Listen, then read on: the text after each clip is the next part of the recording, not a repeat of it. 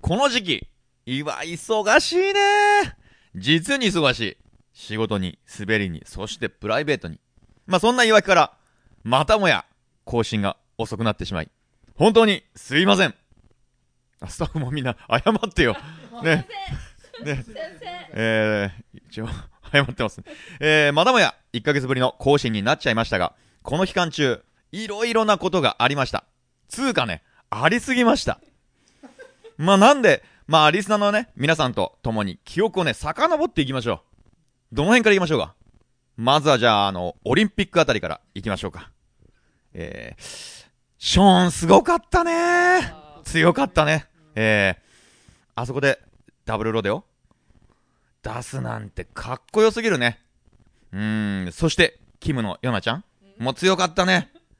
あのね、プレッシャーに打ち勝つ精神力ってどっから来るんだろうね。僕なんかね、あのー、スノーボードの地区大会ぐらいで、朝、プレッシャーから気持ち悪くてね、歯磨きしながら、何度も、うっ ってなってて、まあ、同じチームの子にね、あのー、部屋まで、おえって聞こえましたよ。大丈夫ですか?なんてね、言われる始末なんですよ。まあ、これがいつもだから困っちゃう。まあ、まあ、僕の話は置いといて、えー、まあ、勝手に、そのバンクーバーオリンピック、印象に残ったものを、まあ、3つ、あげましょうか。はい、えー、1つ目、スノーボードクロスの試合で、ケスラーの板が多かったことね、使ってる人が。知ってます？あの板って20万円ぐらいするんですよ。多分、一生乗ることないね。そんな金ないもん。えーと、あと2つ目。えー、ハーフパイプの選手の後ろにある、あの、スタートの時の巨大スクリーンに映し出される映像が、なんかかっこよかったね。よくない？なんか国母くんの照れくさそうな映像が出たりして、なんか、スタート前に。なんか、X ゲームっぽい雰囲気にね、えー、なんかオリンピックやるなって感じがしましたね。そして、3つ目。えー、日本人選手のね、悔し涙が印象に残りましたね。浅田真央ちゃんにしても、まあ、上村愛子ちゃんにしても、まあ、自分のね、目標とする位置まで残念ながら、まあ、いけなかったっていうのがね、うん、ちょっと辛かったのかなっていうのが印象に残りました。そして4つ目。あ、3つじゃないね。4つ目 まあ、番外編として、えー、女子のフィギュアスケートの浅田真央ちゃんとミキティの他に、もう一人、代表として出場してた、えー、鈴木明子さん。これね、どう見ても、サスペンス劇場に出てくる山村もみじにしかね、見えなかった。知ってる？山村もみじ。もうね、本人かと思った。これね、あのー、スケートリンクで殺人事件が起こるんじゃないか。まあ、そんなもので、まあ、ヒヤヒヤしながら見てましたけど。もうこれすごい似てるんで、あのー、もし、あの、どっかで調べてみて、似てるか似てないか照らし合わせてください。はい。それはそうと、あの、オリンピック男子ハーフパイプ、裏生中継したの知ってました？知ってましたね。まあ、予選はね、ライオさんの泊まってるホテルの一室から中継したんです。もうこれ部屋に入ったら、ライオさんと、あの、ノーマターボードの松井和志さんがいるんですよ。この3人で解説ゲストで喋るんですけど、めちゃくちゃ緊張したよ。最初の5分ぐらいは。まあ、あとはもうね、いつも通り、まあ、喋りやすい方だったんでね、よかったね。で、前回の、あの、収録で、まあ、どのぐらい聞いてるかななんていう形で、目標を100人って設定しましたけど、なんてね、言ってたんですけど、終わってみたらなんと200人ぐらいの方が見てくれたそうです。おー、やったうん、ちょっとここ拍手ですよ。うん。まあこれはね、あの、セッション数という数字らしくて、実際に見てくれた人の数とは、まあ必ずしも一致しないらしいんですけど、まあとにかくたくさんの方に見ていただいたんで、ありがとうございます。まあ中にはね、最初から最後まで見てたよなんて方もいてね、おいおい、仕事してんのか？まあ、きっとね、有給休暇をね、取ってくれたんですよね。えー、スタッフ一同、本当に感謝してます。あざすまあ、そんなね、あのー、おりのり TV ライブでは、あのー、僕の緊張の様子も見れるのかな？うん。よければ、おりのりホームページから TV ライブの文字をクリックしてご覧になってみてください。さあ、1ヶ月ぶりにテンションを上げていきましょうスノーキャスティング、オリノリ。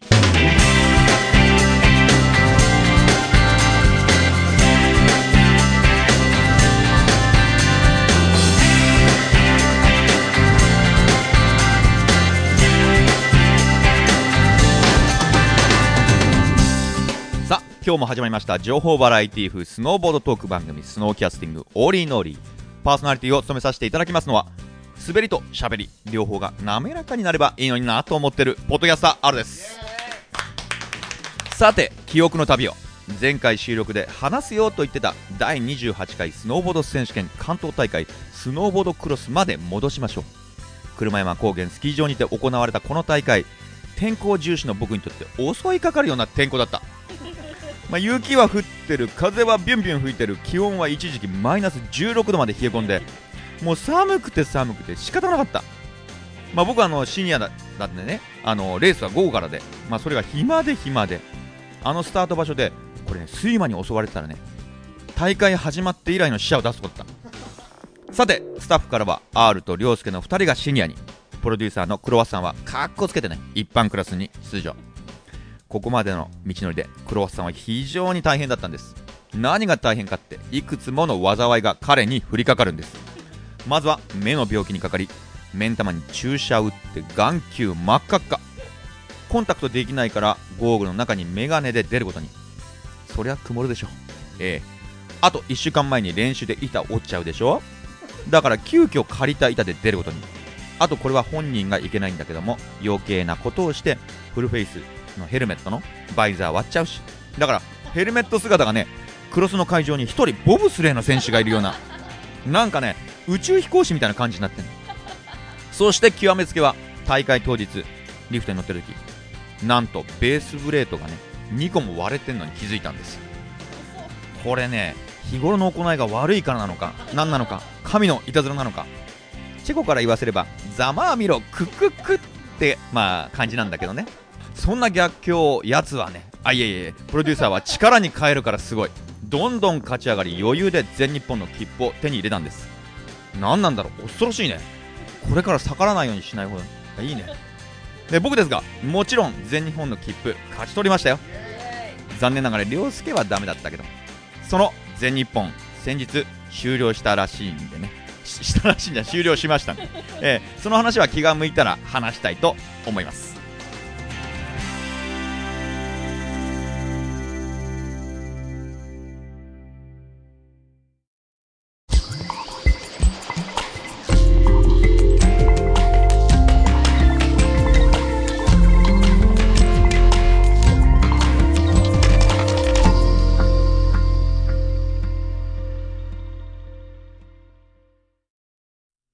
スノーラウンジアールズバー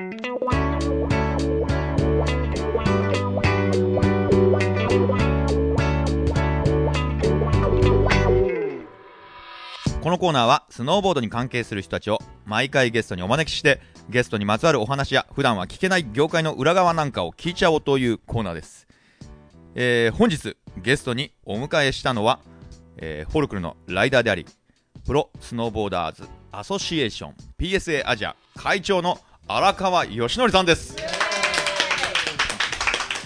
あどうも荒川です。よろしくお願いします。こんにちはこんにちは。どうもいつもお世話になってますいや、はい。いつもお世話してます。えー、紹介こんな感じでいいんですか？なんかあとあと付け加える紹介の紹介いや、もうこんな感じで大丈夫です。大丈夫ですか？はい。ああの今までこのあのインタビューなんですけどフライフリースタイル系のねライダーの方があのゲストで登場する機会が多かったんですが、まあ、今回はスノーボードクロスのプロにっていうね初めてはい登場していただいたんですけどあ初めてじゃないでしたっけ？ああそうそうそうそうそうクロスのプロというとね前回女性で林明子さん、おー、林明子さん。はあクロスでプロになったんですよねい。はい、そうですね。はい。よく、いつも滑ったりしてますよ。あそうですかはい。綺麗な方ですよねうん、美人ですね。美人ですよね やっぱみんなみんな思いますよねうんまあね。はい。いやー神はね随分ね二物も三物も与えちゃったんだなっていうかんそうですね。まああのこの番組結構クロスをやってる方々もね聞いてくれてるみたいなんであの栃木方面のねまあ大ちゃんとまあ愉快な仲間たちとかまあ岩手の全日本常連のイケメンエーシングとかねはい青森のクロス仲間とかまあリスナーの投稿でもアルペンやクロスのプロの方々のね、えープロの方のね話を聞きたいというまあ要望が多かったので今回はあの競技のことに関して今までよりちょっとまあ深くねいろんなことを聞いていこうと思いますんでよろしくよろしくお願いします。ます。はいあのー、これまずいって話があったら、それは、あの P は入れられないですけど、あはい。まあなんとか後でプロデューサーがなんとかしますんで。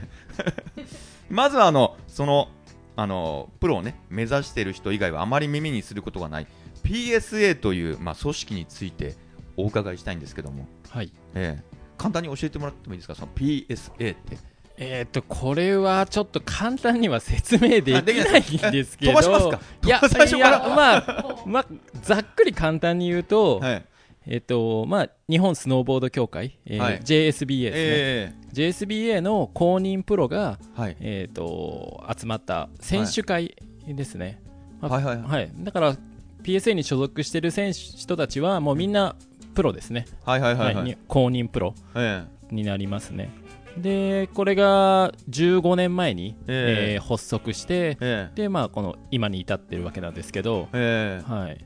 で、PSA が公認するプロツアーを。開催して、まあ、日本のトップを決めようっていうはいはい。ことをやってます。あ今15周年って言いました。なんか今年あれですよね。15周年で記念のイベントを。そうですね、石内丸山スキー場でやらせてもらいましたね。ええー3日間で6試合、えーと、今までにないえービッグイベントをやっちゃいましたすごいですね、はい。賞金総額も400万、はい、安いプロレスラーみたいな感じで3日間で6試合っていうか ねモーニング娘。の公演じゃないんですけど 3日間で何公演するんだんじゃないですけど。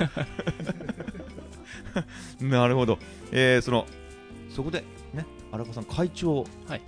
ね会長さんなんですよね。はい、会長さんです。会長会長の仕事ってどんなことどんな仕事してるんですか？そうですね、普段は渋谷の事務局で、えーまあ、事務作業。ってるぐらいでいいんですか？あ会長。ーいや、うんそんな、そういう会長職じゃなくて。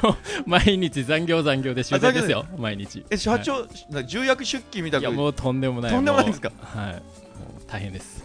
運転手付きとかでやっぱり？うん、自分が運転して、自分で運転手ね。そんなのいないんですよね、うん。そういう会長じゃないんですよね、はい、もう昨日も え1000キロぐらい走ってきましたからね、昨日一昨日とえー、大岐阜県、はい、岐阜の高須スノーパークにはい。行って往復で1200キロぐらい、運転手なしで。はい、自分で、自分で。はい、運転してきました。会長とは名ばかりで ね本当平社員のようにね会社の本当歯車の一部のように働いてますよね。そうですね、うん。まあでも会会長っていうかやっぱり上に立つものがええやっぱ動けば下もついてくるんで、ははい、い。会社にあれタイムカードとかあるんですか？終わりますよ。あちゃんと押してるんですか？一応。えー会長なのに。うん一応ね。一応ちゃんと押してます。これ春夏秋冬って1年間あるじゃないですか。はいはい。やっぱり冬は当然一番忙しいんですか？そうですね。やっぱ年間で今年は15試合プロツアーをやってるんで、ええ。まあ、まあ自分が出る大会以外にもやっぱり現地に行かなきゃいけないので、ええ。はい。それかなんですか会長って向こうにその大会に行ったりするとはい。あれですかあの皆さんおはようございます。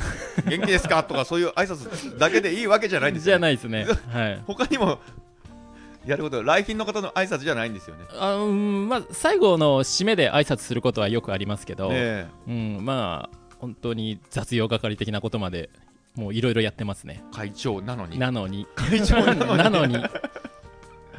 まあでもね選手のためにえやれるんであればえはい。それはね楽しいし、はいはいはいはい、はい。あれですかやっぱりプロの人じゃないとまあそのなんていうのかね。会会長とか、まあ、PSA のし仕事には。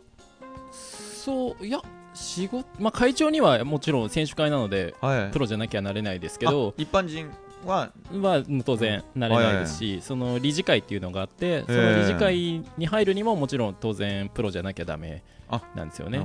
はい、僕でも働けるかと思ったけど無理ですねあーでも別に普通に働くんだったらいつでも、あ はい、あのあ。スタート係でも、はい、うん鬼門院でも何でもできますよ。結構給料いいんですか？いや別にそんなに。あのモテます？モテないいやあーまあプロになればモテると思いますよ。い。だっていきなりスキー場で握手してくださいとかあ。言われますよ。あそう普通に、はい、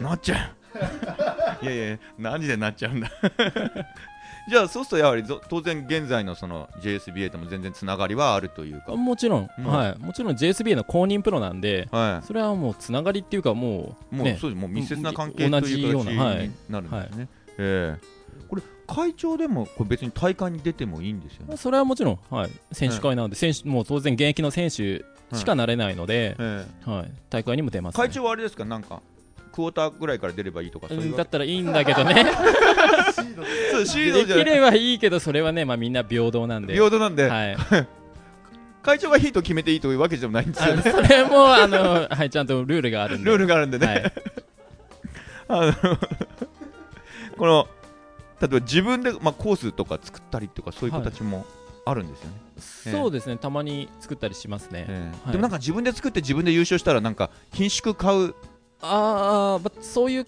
こともたまにはあるんじゃないかなと、え。はい、逆に例えば自分でコース作って はい。怪我しちゃったというと、俺なんでこんなもん作っちゃったんだろうとか。まあでも基本的にはやっぱりつあの自分で作ったコースを選手が滑るっていうのはあんまりいいとは思わないので、うん。うん、やっぱ有利じゃないですか、はいはいはい、はい。はい。やっぱ平等でやっぱあるべきだと思うし、ええ。はい、なので、まあできればやっぱ違う人、選手じゃない、例えばもうプロを辞めた人で、まあ、ついこの間の高須の大会ですと、ええ。あのトリノオリンピックに出場した千村至選手、はいはいはいはい。彼があの高須のコースを今回作ってくれて、はいはいはいはい。すごいテクニカルな面白いコースができてましたよ。えそれはあの PSA からお給料は払うお給料とかなんかお手当を払う？いやあのと、まあ、PSA からじゃなくて、うん大会主催者うん。が、あの高須スノーパークなので、えあの主催者側の方から、えうん。はいまあ、コース作る費用として、まあ、ニットをお支払いしているような感じですかね。あー。あいくらぐらいか聞けないですよいやまあその辺はまあ、うん、なんでしょう？あの普通の設計者じゃないけどさ設計の建築じゃないけどどのぐらいもらえるのかな？全然全然わかんないですね。1万円って言われてもああそうかと思うし10万円って言われてもああと思うし、まあまあ普通の日当です、ええ。はい、でもあれですか？なんかそうやってコース作り作って。あれこれやりすぎちゃったって時もありました？あちょっとやっちゃった。なんかこれ 飛ばしすぎちゃったな。フラット着地かなみたいな、えはい。まあでもまあ確かに危険っちゃ危険ですけどやっぱりその辺はプロなんで、ええ。みんなスピードをコントロールしてくれて、ええ。うん、でちゃんと合わせるようにちゃんとランディングに、ええ。ランディングに合わせるようにうまく滑って滑るのがプロだと思うし、ええ。はい、なるほど。ちょっとじゃあ今度荒川ね吉さんの方のちょっと話に行きましょうか。はい、このそもそもあのスノーボードを始めたっていうのはこれ何年前ぐらいなんですか、えーっと16歳の時なんでい今30、ん。今年35でしょ、はいえ？そう。いくつ？19年。9年？ええ。うん。19年ですね。高校1年生。高校二年生16年だからあじゃあ16歳だから1年生ですね。えはい。えこれななんで始めたっていうか？中学の2年の時かはい。らスキーを始めてて、高校でスキー部に入ったんですよ、はいはいでスキー部の部長がなんかスノーボード持ってきちゃって、はいお前これやれよみたいな。無理やり履かされはい。あのやったこともない教えてもらいもせず。もうその時点でスキー部じゃないですよねスキー部じゃないですよ。も う部長が持ってきちゃまずいですよね。部長が持ってきちゃまずいんだけど、ね。持ってきて、ね。お前やれ。もう強制的にやらされはい。もう直角行ひたすら。えななんでやらされたんです？その他にもメンバーいたんですよね？うんいたけど なんでだろう。君はスキーよかこっちの方がいいんじゃないかっていう、かもしれないですね。えまあそのおかげであうんまあ結果的には良かったえ、じゃあそののかなと部長さんはどちらかというと先見の目があったと。あったかもしれないですね。そうですよね、はい。その人がいやいやいやいやいやいやそんなボードなんかでいいよ。あなたはスキーでって言ったらもしかしてスキーのプロになってたっていう。あもうおいや本当はスキーのプロになりたかったんですよ。あそうなんですか？あのー中学校の卒業アルバムのはい。はい。ところに、はい。あの将来の夢は、はい。あのスキーヤーにプロスキーヤーになりたいと書いてますからね、あ。はい、だからちょっと間違えちゃってプロスノーボーダーに行っちゃったんですけど、はいはいはいはい。まあでも同じ方向には進んだ、ええ。まあ、夢が叶ったのかなとは思ってますけど、ね。ひょっとしてモーグルかなんかですか？いやいや あの、まあ、大回転とかあのアルペン系のあだけどね。スピードをえ競う方ですね、え。あはいはいはい。じゃあ宮川健太郎とかね。あにの方になってたかもしれないですね。あなるほどもしかしたら上村愛子ちゃんと結婚してたかもしれないですよね。ああありますね。ありますよね。ね。可能性はゼロではなかったんだけどね。ね荒川よしさんがもしかしたらうん。家族で一つ金メダルメダルがあればいいって言ってたかもしれないんですよね。そうですね。はい。ちなみにこれ出身はどこなんですか？あ東京ですよ。え東京に？東京東京の板橋区です。板橋区の学校にスキー部なんかあるんあですいやいや学校はあの埼玉の私立の大学校でええ。ななさ埼玉にスキー部なんか高校ですよね。うんね。でも夏は、はい。あのグラススキーあの、なんかタイヤのついたやつで、えー、と狭山スキー場とか行って練習したり。本当のじゃあはい、あと珍しいですねスキー部がなんて。あのザウスってあったじゃないですか、はいはいありましたねはい。に、あそこに結結構合宿とかみたいに行ってましたよ。じゃあ本当のスキー部だったんですね。スキー部です、はい。スキーテニスサークルとかそういうあー全然サークルじゃなくてもうなんだろうもう部活の日はもうえ1 0キロとか走らされて、はい、でその後も筋トレばっかり。普段だってい行けるわけじゃないじゃないですか、はい。ね、埼玉だったら、まあ、例えはいばこれが新潟とかね、北海道とかだったら近くにあるから、ね。ある程度シーズンは行けるけど、そうそう。走ったりとか筋トレばっかり。ひたすら筋トレ。何やってんだろうって思ってたけど。何部なんだろうこれはと思いながら。うん。陸上部ですよね。陸上部。うん。そんな感じでしたね。だからまあそれで続けて、ねまあ、それ大体そのスノーボードやってプロになろうと思ったっていうのは大体きっかけはは高校の頃からもいやそんなことないですね。えっとやっぱプロになろうと思ったのはうん。一回まあ高校卒業して就職して、で、まあ、ちょっとそろそろ 転職しようかなって思ってた時にう、はい、同僚たちがあの海外にスノーボード行かねって誘ってくれたんですよね。ちなみにな何の会社だとか言ってもあ、まあ、トラトラックの運送会社なんですけど。はいそれで、まあ、仲間やってるメンバーがいて、はい。はそれであのニュージーランドに3ヶ月間行ったんですよね。えでえ、3ヶ月それみんなみんなで辞表出していったんですか？あもちろんですもちろんです。あみんなで、はい。え、みんなでもう仕事辞めるべって。はい。まあ3人で行ったんですけど。三人でね。男ええ。3人で、うん。はいバーンって出して。そう。それで、ええ。ーまあ、帰ってきたら当然仕事ないじゃないですか、はいはいはい。やべえどうしようって思った時に、うん。ちょうどねあのフロム A を開いたら、はい。あのスキー場のアルバイト募集が、はいはいはいはいはいはい。であったのであのレストランでピザを作ってましたよ。えどどこのスキー場ってあ上越国際スキー場で。はいはい。グリーンプラザのとこです あそこでひたすらピザを焼きええ。でナイターに行って滑ってもうずっと練習してましたね、関係ないですけど今ご自宅でピザとか焼いたりします？釜とかあったりはしないですよね。高校生の時にアルバイトでピザラでバイトしてたんで、はいまあ、ピザつながりで。あピザつながりでね。あれじゃあピザ職人になるこの後ね将来どっかで、まあ、慣れなくもないですね。結構詳しいですよ。はい、はい。そうあのくるくる空に、ま回せます回せあます。回せます、はい、何の話をして ピザの話じゃないですよね。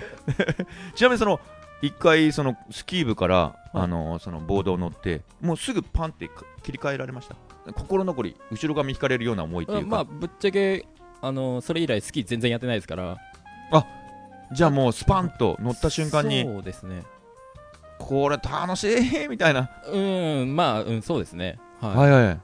あじゃあそういうふうに変わったんですね。い、はなるほどなるほどでその後、まあボードに行って上越国際、まあ、ニュージーランドから持って上越国際行って、うん。ずっとその時はもう別にクロスっていうわけではい、なくて。あまだその時はクロスはやってなくてまだ多分日本でもちゃんと公式大会ではやってなかったと思うんですよ、えででまたその次の年の夏にまたニュージー行ったんですよ。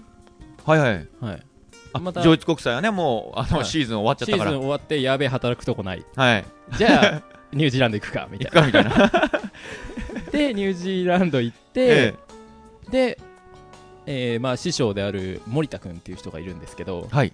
その彼に森田プロ？いや全違いますね、はい。今は警察官になってます。すごい師匠ですね。はい。ええ。すごい師匠がいて、え。でその時にクロスやろうよって言われてはい。で初めて出た大会が、まあ、ニュージーランドで出たんですよ。すごいですね。海外で海外デビューしちゃいま海した。外デビュー？はい。すごいですね。なんでしょう？あのよくアイドルが向こうでデビューして日本に逆輸入するような 感じで。あなるほどなるほど。はい。えちなみにニュージーランドでは仕事をしてたりしたんですか？じゃなくてずっと？いやもうずっとなんつうのまあ小森？子守でもう滑り、もうもう毎日山登って行ってましたねニュージーランドでクロスの大会に出て、はい。どうでした？いややばい楽しいって思いましたね。ああはい。やっぱりそういう向いてるものがあったんでしょうね。そうですね、うん。やっぱ昔から人と競い合うの大好きなんで、はいはい、はい、なる 負けず嫌い、えー、なんですね。見た感じガタいいですからね。あいやでもその頃は え細かったですよ。今より多分15キロぐらい細かったですからね、ええ。はい。あじゃあ今今会長職なられて ちょっとおいしいもん食べて。あいやそういうわけじゃないけど。そういうわけじゃない。やっぱプロになったらね、やっぱ筋トレしないともっと頑張んないとはいダメだったんで、はいひたすら筋トレしましたね。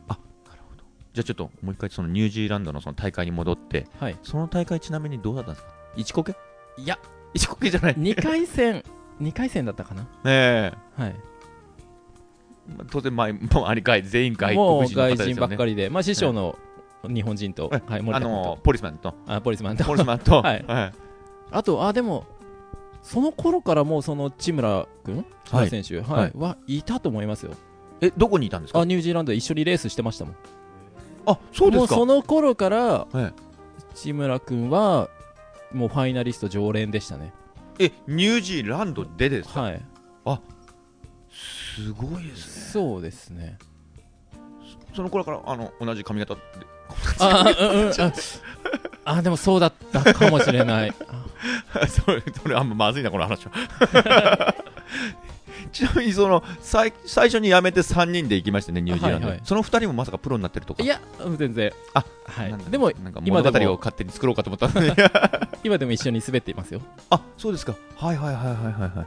じゃあそれでニュージーランドで大会を、まあ、出てて、はい。それでに日本にまた帰ってきて、でプロになろうという。そうですね、うん。2年目の冬えーまた上越国際でこもったんですけど、えまたピザですか？ま、今度は牛丼？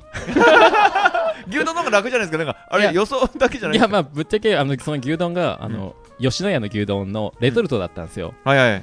でレトルトの牛丼を出すのはちょっとなんか自分的に嫌で、えはい、そんで、あのー上司にちょっと言ったんですよ、うん。あのお客さんが見えるとこでお湯ポチャで温めるのはいけてねえんじゃねって言ったら、えうん。そんなのしょうがねえだろみたいな感じで言われてう、ん。じゃあもうちょっと自分できないっすっつって、うん。料理人としてね、はい。一応まあピザラでもやってた人間としては。やっぱ作りたいじゃないですか、ね。うんはい。なので、やめてねボンカレーの、ね、人じゃないんだからね。そうなんですよ。それでえっと戸隠スキー場って長野県の。はい、あそこに、うん。えっと、1か月半、うん。車で車中泊して山ごもりしましたね。駐車場で。川団地の先駆けですね。ははい。ねまだ川団地になる前ですよね、うん、そんなんなかったですね、うん。はい、もうすっごい寒くて朝とかマイナス15度とかで、はいはいははいもう水とか、い、はいもうな全部凍っちゃうんですよ。はい、もうそんぐらい死にそうになりながら車中泊してたんですけど すごいっすね。すごいっすね。え何ですか？蕎麦屋って。あ戸隠だから蕎麦屋。あ蕎麦屋でバイトね。することもよかったんじゃないかと今。ああいやまあ実は蕎麦屋もうん。昔バイトしてたことがあって。はいはいはいあ割合？じゃあ料理的には、あ結構蕎麦屋であのいろいろ作ってましたよ。あはい。でも割合今そういうの生かされてますね。ああそうですね。ええ。蕎麦もできるしピザもできるし、うん、ただ牛丼だけはねレトルトになっちゃうけど、そうそうそう。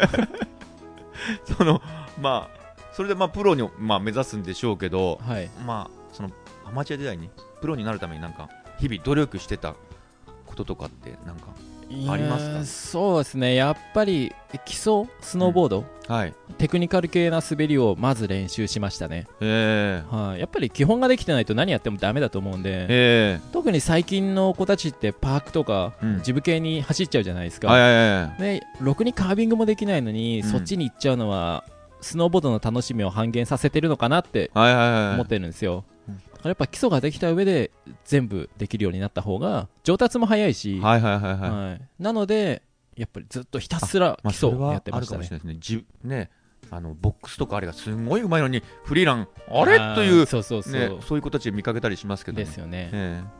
でもボックスはなんかううまくて羨ましいと思ったりしますけど。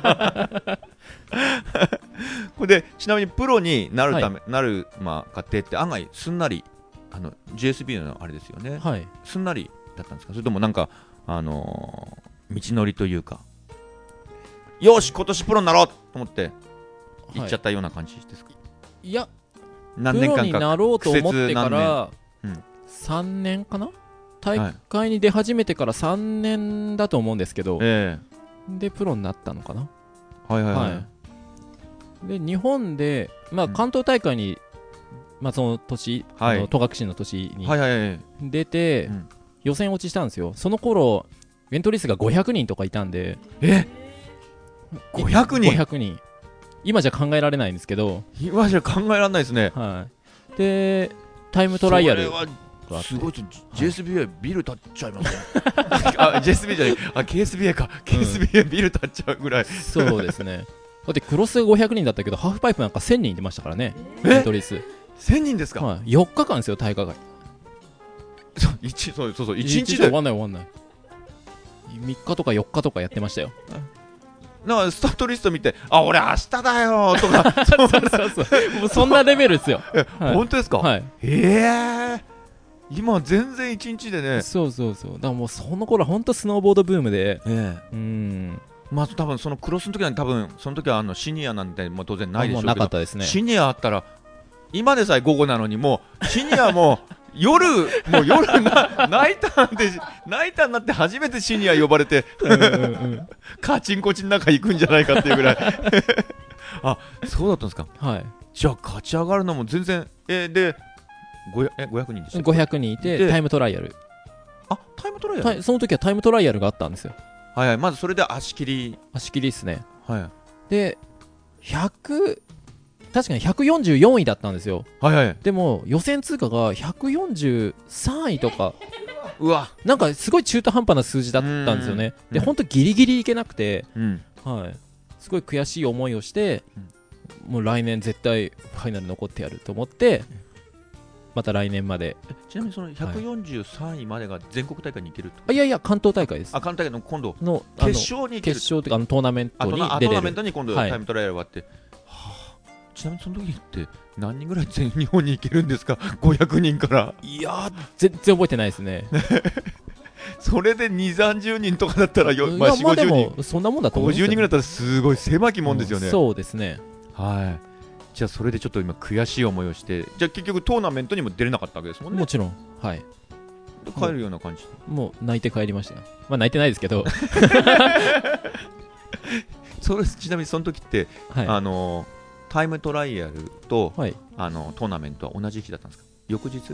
へえ、もう全然覚えてないですね。もうさっさと帰っちゃったんで。は やってらんねえよい。とやってらんねえの。はい。すごいな、そんな時代、今、信じられないな、えー僕、クロスにのね、あのシニアとか出てるけど、うん。2、30人の時がありますからね、シニアだったりするそうと。ですね。はいじゃあ、それで、まあ、あのー苦い思い出をして苦い経験をして、うん、で次の年に、はい、次の年はその次の年は、うん、えっと、人数が多かったから、うん、えっと北関東と南関東はいはいはいかなんかに2つに分かれたんですよね、はい、地区大会が。はいはいはいはいはいはい東西で分かれたのかな、うんうん、はい、どっちか忘れちゃったんですけど、そんで確か、まあ、東西かもしれないけど、で東日本かなんかで勝って、うん6位だったんですよ。はいはいで、そこで勝ったら、今度はもう一回関東があるんですよ。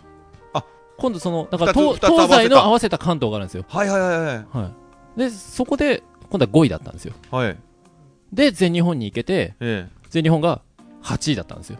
えはいはうわい。で、そ、その当時は6位までがプロなんですよ。プロ登録できたんですよ、全日本。いつもなんかあれですね、そういう人生っちゃ、なんかギリギリで ギリギリでいけないんですよ。いけないですね。はい。ええ。そう。で、その時は6位までプロだったんで、ええ。っと、まあ、実質、今8位だからうん。6人消えれば来年2位になれるじゃん。っですよね。て思ったんですよね。ほら。あまあ単純引き算。単純引き算、まあ、バカだ単ったのかもしれないですけど。え。そう。でちょうどそれが25歳だったのかな？えはいはいはい。で25歳の時に、うん。もうスノーボードやめようって決めてたんですけどあはい。そうだったんですか？決めてたんですけどでも来年頑張れば2位でしょって思ってうん。じゃああと1年だけやってみるかって思ったら、まあ、3位だったんですけど 翌全日本ですよね。全日本翌年ね。でももうじゃあ。まあでもそれでプロになったプロですよね。はい。あそれでもしでもダメだったらねなんか絡んでダメだったらもう全然プロになってなくてもやめてたっていう。あでもあのーポイントランキングでも2位だったし。あはいはいはい。あのあプロ戦に出ても、プロ戦出ても。プロ戦出てもプロ登録資格もらってたんで。はいはいはい。3つのタイトル取ってたんで。あ。もう無駄にプロになりました、はい。トリプルクラウン。トリプルクラウンじゃないけど。クラウン。じゃないな。クうんラウンじゃないけど。あじゃあもうそれでプロになったり。そうですね。はいはいはいはいはいじゃあちょっと苦労してだんだんだんだん積み重ねて。そうそう一歩ずつ。そのななる前とかでプロになる前とかなんかいろいろあの自分に課せました。例えばあのお参り行ったりだとかのおお守り持ったりだとか。あの彼女をそのためにはプロになるために作らないとか。そんなのはないかな、あでもいつもブーツを右足から履いてましたね。あ別に特に気にはしてないんだけど今でもそうですよ。はいはい。はなんかその一日の、まあ、流れといういか。そうですね、ええ。うん、あと大会の日は必ず朝お風呂に入ります。あそうなんですか。はい。起きてすぐ風呂に入ります。今でも。今でも？今でも。ええ。はい。あなるほど。で風呂に入れない宿にうっかり泊まっちゃった日はもう絶対、あの成績悪いですね。あもう嫌だねも。う、はい。もうダメですねじゃあ上所とか車中泊じゃダメです、ね、あもう全然全然。車中泊じゃダメですねもうね。ありえないですね。じゃあそれぐらいですか？なんか験担いだりとかそういうのは。ああそうですね、うん。はい。うん。僕なんかねもういろんなこと験担いでますねもう。もうキットカットキットカットだとかうん。飲み物ビール飲みしても一番搾りだとかそのすべてトッポだとか。へえそうなんすべてあの身の回りあるものでそれで固めてなんなんとなく自分に暗示をかけよう 暗示をかけようとして。なるほど。じゃああのもうそれまあプロとしてね、はい。なってはい。なんか戦績というかなんか取ったタイトルをなんか、戦績？うん、そうですまあプロツアーでえっと。なんか一番思い出に残ってる思い出残ってる。やっぱり、うん。そうですね妙高杉野原であっはい。たプロツアーのえ最終戦かな？えうん。ですね、うん。えっ、と千村至と選手と、はいはい。えーまあ、オリンピック出た直後だと思うんですけど、えはい、で決勝戦で、うん。えーまあ、抜くことが彼を抜くことができてえうん。まあ優勝できたっていうのが、はいはいはいはい。今まで同じヒートになっても、うん。彼の前に立つことは一回もなかったんですよ、はいはいはいはいはいははい。もう全部後ろから追っかけて、うん。あとついていくだけ。うんだったのが、ん。その大会に限っては抜くことができたんではい。すっごい嬉しかったですね、はい、やっぱり千村さんはすごいいやめちゃめちゃすごいですよ、ええ。はい、やっぱもう全然次元が違いますね。何でしょう？素人目から見たらわかんないですけどどこが違うんですか？ってなんどか、こが違うか。うん。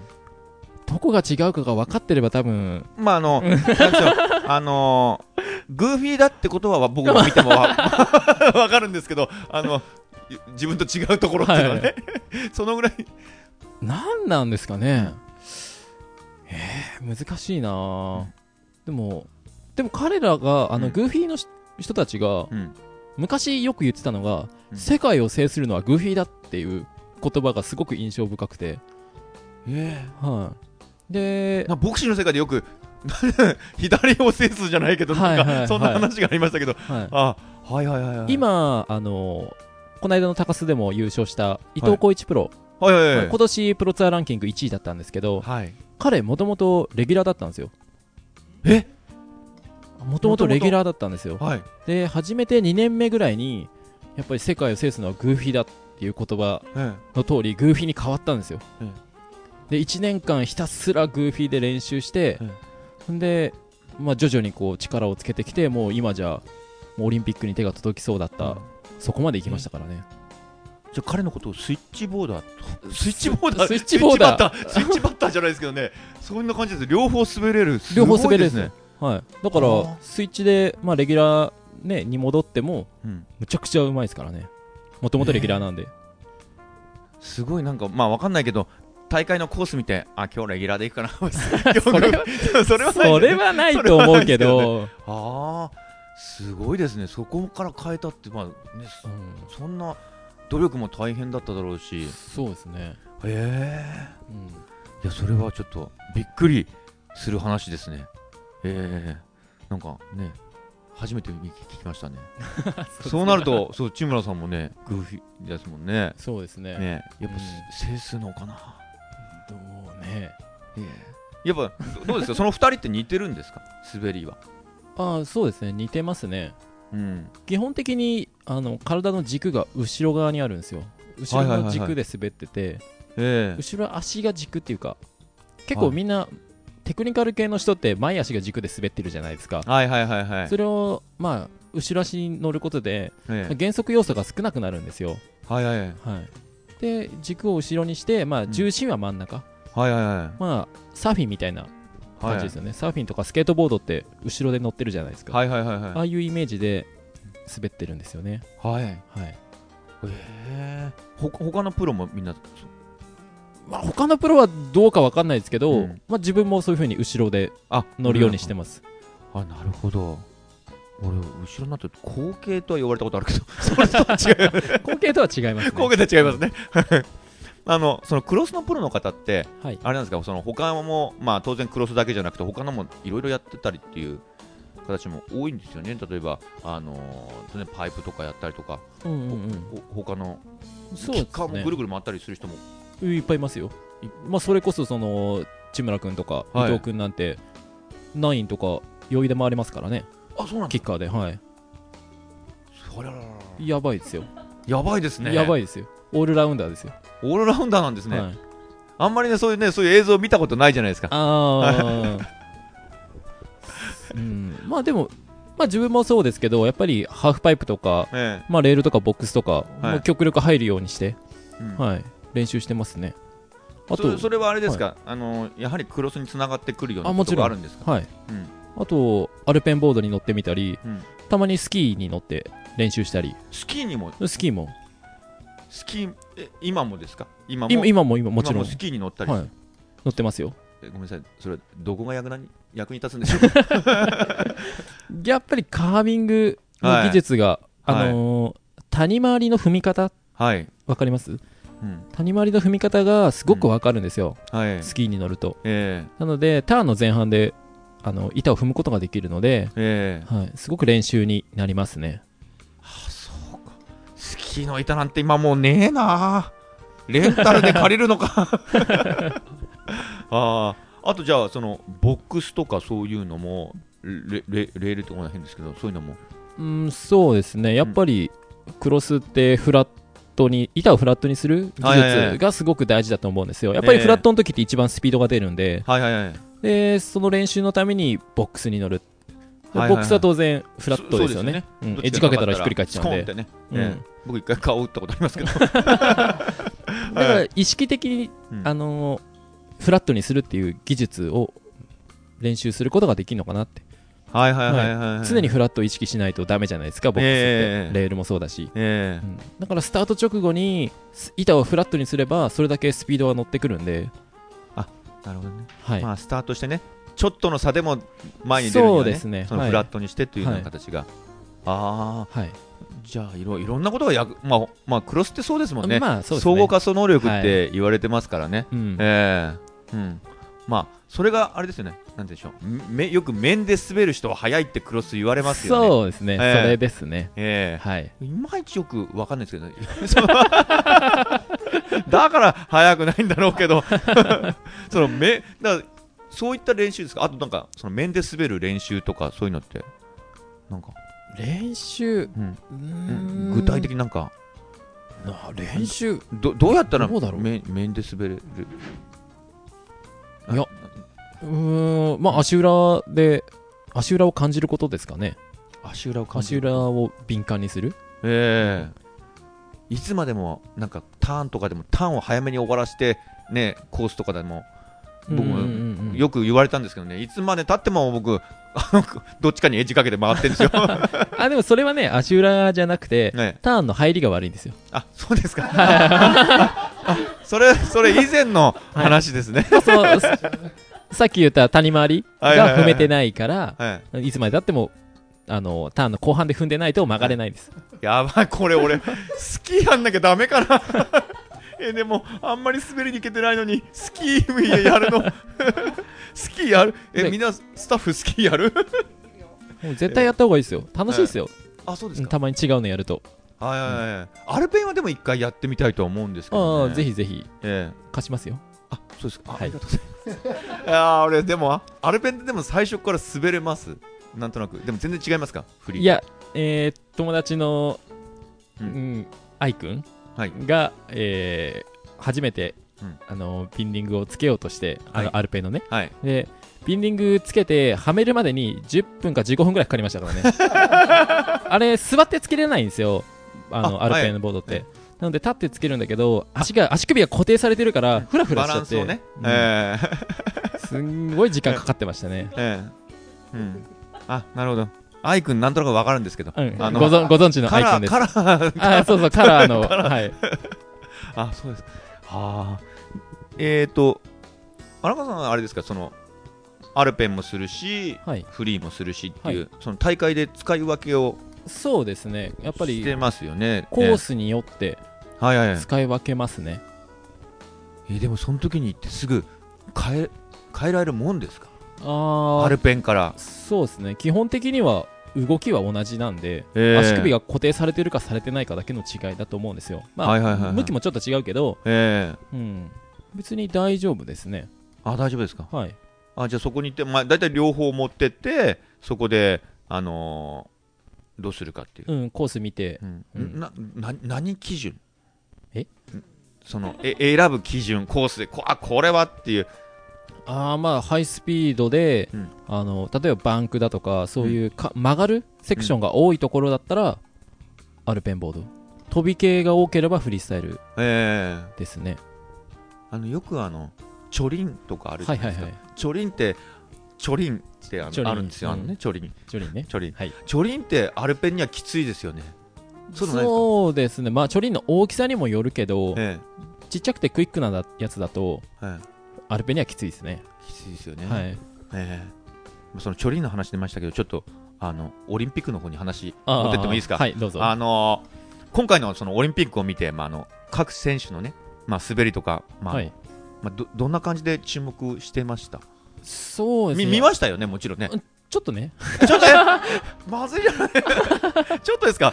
そんな、あの、研究するようなほどじっくりは見てないですけど。僕なんかね、試合の駆け引きとかライン取りとかね、まあ、アイテムの、うん、まあ、こなし方とか、うん、まあ、まあ、次のアイテムの、まあ、つなぎ方とかね、いろいろなんか、あ、個人差があって、あ、面白いななんて思って見てたんですけど。そうですね。やっぱり、うん、ライン取りと勝負の駆け引きですかね、面白いのって。えー、はい、だって、あれ？優勝したのってセスでしたっけ？セスですよね、でスタートビリービリですビリでしたね。ビリですね、はい、あそこから1位に上がってくるねあの滑りはやっぱりライン取りをうまく使って加速させてくる。見見ましたよね、はい、見ました見ました。はい、セセミファイナルとファイナルだけ見ましたね。はい、じゃあちょっとファイナル行きましょうか。ファイナルセス、はい、あのね。ペケでしたよね最初ね。そうそうそう。うん、ええ。うん、あれはこなし方がへ下手だったんで出遅れたじゃどうだったんだろう。多分スタート出遅れたんじゃないですか、ええ。はいそこからあそこから巻き返せたっていうのはうん、彼はそのなんていうんですかね抜き方がうまいっていうんですか？うまい。まあライン多分なんだろう前の選手をよく見てるんじゃないですかね。はあ、例えば、まあ、当然同じラインに行ったら抜けるわけないじゃないですか、えー、前の選手が例えばイン側行ったら、うん、じゃあ自分は外から回ってバンクの外を使って加速させようとか、えー、その状況をその場ですぐ判断して、えー、うん、ライン取りを変えてどんどん加速していく方法がを見つけるのがうまいんじゃないですかね。はいはいはい、はい、じゃあ何度もいろいろアタックを仕掛けてたのかもしれないですね、そうですね。はい、えー、はあ、なるほど、見ててね、だからね、まあ、違うな、すごいなと思って、すごいですね。えー、ちなみにあのオリンピックのあのコース、はい、どうですか？どうですか？どどうですか？どうですかって。あれ滑れって言われたらうん全然無理ですね。怖いですかもう？怖いですよそりゃどこら辺が怖い？怖かった。怖い怖いって言ったら変ですけど、いやだって難しいでしょ、ええ。どう見ても。えかなりね。僕なんか全然無理ですよ。無理ですけどそのプロの人から見て、いやだって今まで見たコースの中で一番難しいんじゃないですか、えうん。えトリノのもうコースある程度覚えてます、はいはい覚えてます、はい。あれよりももうまたかなりもう全然上じゃないですかね。はいはいはいはいなんかその千村はいさんとかその話聞きました、あれすごかったなバンクーバーとかっていう話とかしました。そうですね言ってましたね。ええうん。やっぱり今までで一番ハイレベルなコースだって言ってましたよ。はいはいはい。ハイレベルどこら辺どこら辺が一番難しいセクションだったとか厳しかったっていうのは、うん。多分、まあ、全体的になんでしょうけど。そうですね。レココースの難しさテクニカルな部分って滑ってる選手じゃなきゃ絶対分かんないとこだと思うんですよね、えうん、やっぱり見た目じゃ分かんない本当にちっちゃなそのパンえピング、うんその本当に小さなことですごくラインスピードって変わってくるんで、うんうーんどうなんだろう。一個一個のロールのこなしとか、そうですね、うん。僕も途中になんか急カーブでジャンプで曲がった後にロールがいくつか続いてるところがあって、そこにね飛んでる、ね、飛ばされてる人がうんうんうん。いましたよね、あはい。合わなかった人とかもいたりして、うんうんうん確かザビエでもうそんなとこで転んでたようなあ感じですね。はい。ええ。逆に最後のあの、なんでしょう、オリンピックジャンプみたいな、ありましたよね、一番最後の最後の。あれは別に、まあそうあれは別にうんまあ誰でもできるんじゃないかなとは思ってるけど、まあじ実際自分がやったら多分 やられちゃうのかなって思うけど。はい。なやっぱりでもそそういういろんな他のトップの選手も見てると、やっぱすごいなっていう感じは見てました。まあそうですね。やっぱ、うん。日本のレベルとは桁違いだなって思います。ねええ。なんかいたケスラー多かったですね、なんかね。ああそうですね。えやっぱ自分の好みにあの作れるじゃないですかえはいはいはいいはいはい。一本一本オリジナルなんで、ええ。やっぱそれがいいんじゃないですか？うん。うん。まあ高いですけどね。高いです。むちゃくちゃ高いですね あ高いれですよね。うん、本当、とてつもなく高いんですけど、であの今回、あの日本人の、あのー女性がね、女子がね、はいはい。2名、あのー土井夏子さんとはい。藤森、まあ、ゆかちゃん、はい。まあ、そっちのゆかちゃんはあの残念ながらね、棄権しちゃったんですけども、ね。ええ。まあ、女子の方あ見 見ました？ちょっと見ました。あの考え土井夏子さん、日本じゃもう敵なしですよね。もう全然的なしですよ。だって今年のプロツアー3連勝してますからね。ええ僕も一回見たんですけど、すごい速いですよね。多分男子のクラス出てもいけんじゃないですか。あ、そうですか。はい。ってみんな言ってましたよ。え プロたちが。え、そんな体大きくないですよね、彼あ女は。多分160センチぐらいじゃないですか。ああ、それですそんな大きくないですよね。ごね。うん。性格男っぽいんですか？いや一回料理を作ってもらったことがあるんですけどあ、はいはい。結構美味しくてはい。女の子でしたよ。あら、そんな一面も。はい。な、何の料理？えー、なんだえ？なんだっけな？え？牛丼？牛 牛丼じゃない。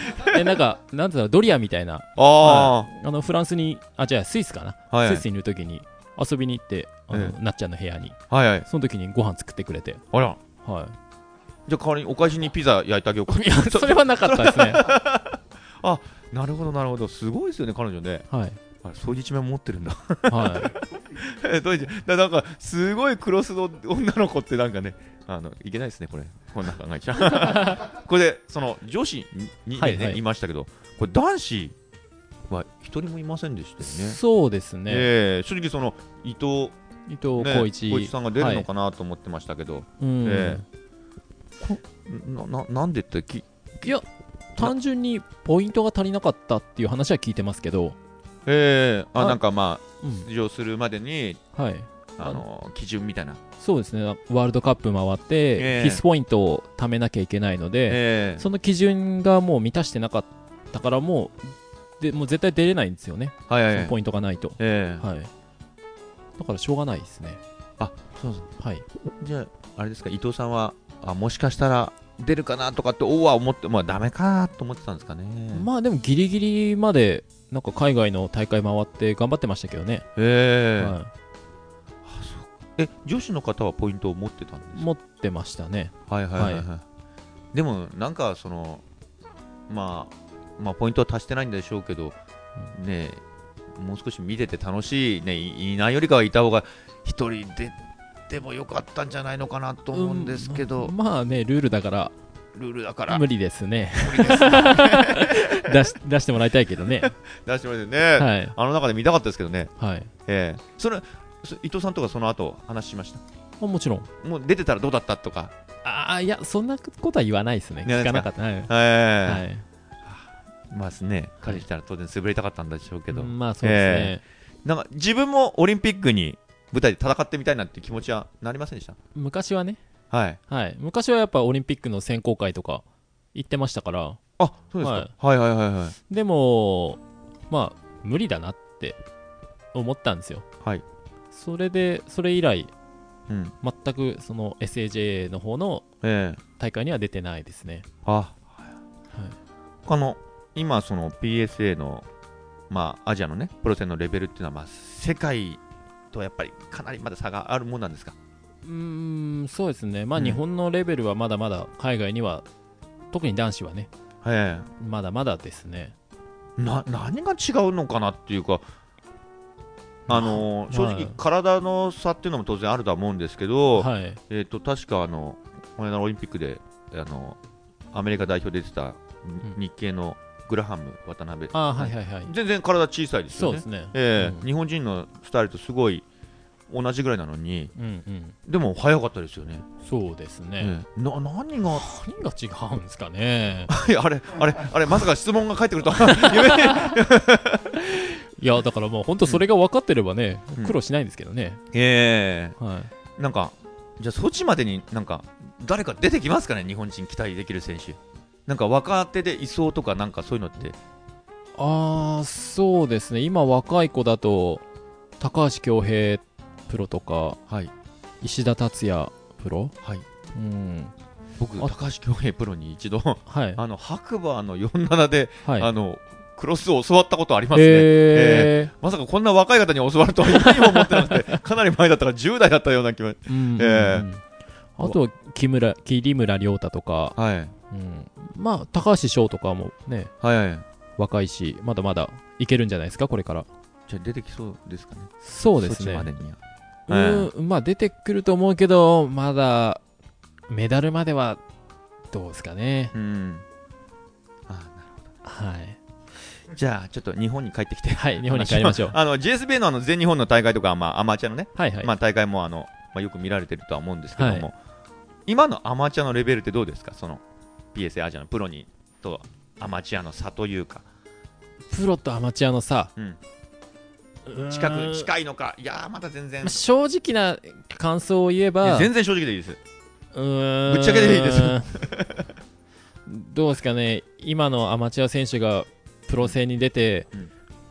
上位に入賞できるとは思えないですね。特特に男子は。はいはい。はい、うん。うん、やっぱりまだ差が。まだまだありますねなるほど。はい。やっぱりそれでプロの資格を持ってまああの取って、まあ、プロに入ったとしてもすぐそんなに上位に行けるってことはやっぱりかなり。そうですね。やっぱり、なんだろう経験がすごく大事っていうかはいはいはい。重要じゃないですか、ええうん。あやっぱそういうのをまたうんまあ何戦もしてどんどんどんどん経験値を上げてという形に。そうですね、え。だって今回、えーランキング1位だった伊藤浩一えはい。だってプロになってから4年ええぐらいやってやっと1位ですからね、あなるほど。はい、は高橋恭平もうん。それぐらいじゃないですか、あ多分ええ4年か5年。うん。で今年1回優勝してますけど、はいはいはい。うん、なるほど。まだちょっとじゃあ何年も何年も下積みしないとっていう。そうですね。あの例えばこのねあの番組あのクロスに興味を持ってくる人もね聞いてくれてるんじゃないかと思うんですけど、はい。なんか大切ななんかトレーニングとかなんか、トレーニング、うん。まああの普段、はい。その滑りではなくてもこういうことを、筋トレとか、えまあ、筋トレはー大事ですけど日常生活において日常生活？えー、例えば車運転しながらえ新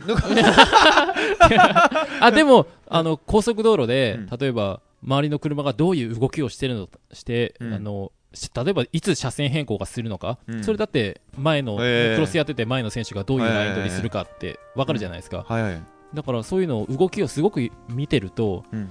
そういうのはクロスに役に立つのかなって思いますけどね。じゃあいろいろ気気をつけて見てたりとか。はいはい。見てますね。まあ安全運転のためにも。はいはいはいまあそ まあそまあそれ以外でもまあはい。街中でもそんな感じで。そうですね、うん。例えば信号が赤かはい。ら青に変わる瞬間はいはいははい。スタートのタイミングじゃないですか、はいはいはい。はい。で女性の仕草とかもなんか気をつけて あそうあそれは関係ないか。何わかんない。あ俺これ今トイレ行くなとか。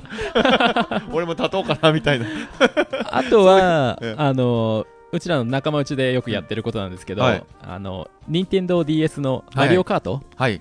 あれよくやって遊んでますね。で、はいはいはい。まあその遊びがあの練習すごくなんつうのかなレース展開を読むはいはいはいはいはい。重要で、えはい、まあ当然相手はコンピューターであったりえ友達だったりするじゃないですか、うん。それがコースの中であっち行ったりこっち行ったりしてて。うん。でそういうの動きを見て自分がどういうラインで入るのが一番早いのか。外からインサしたりとか。はい。はいはいはいうん。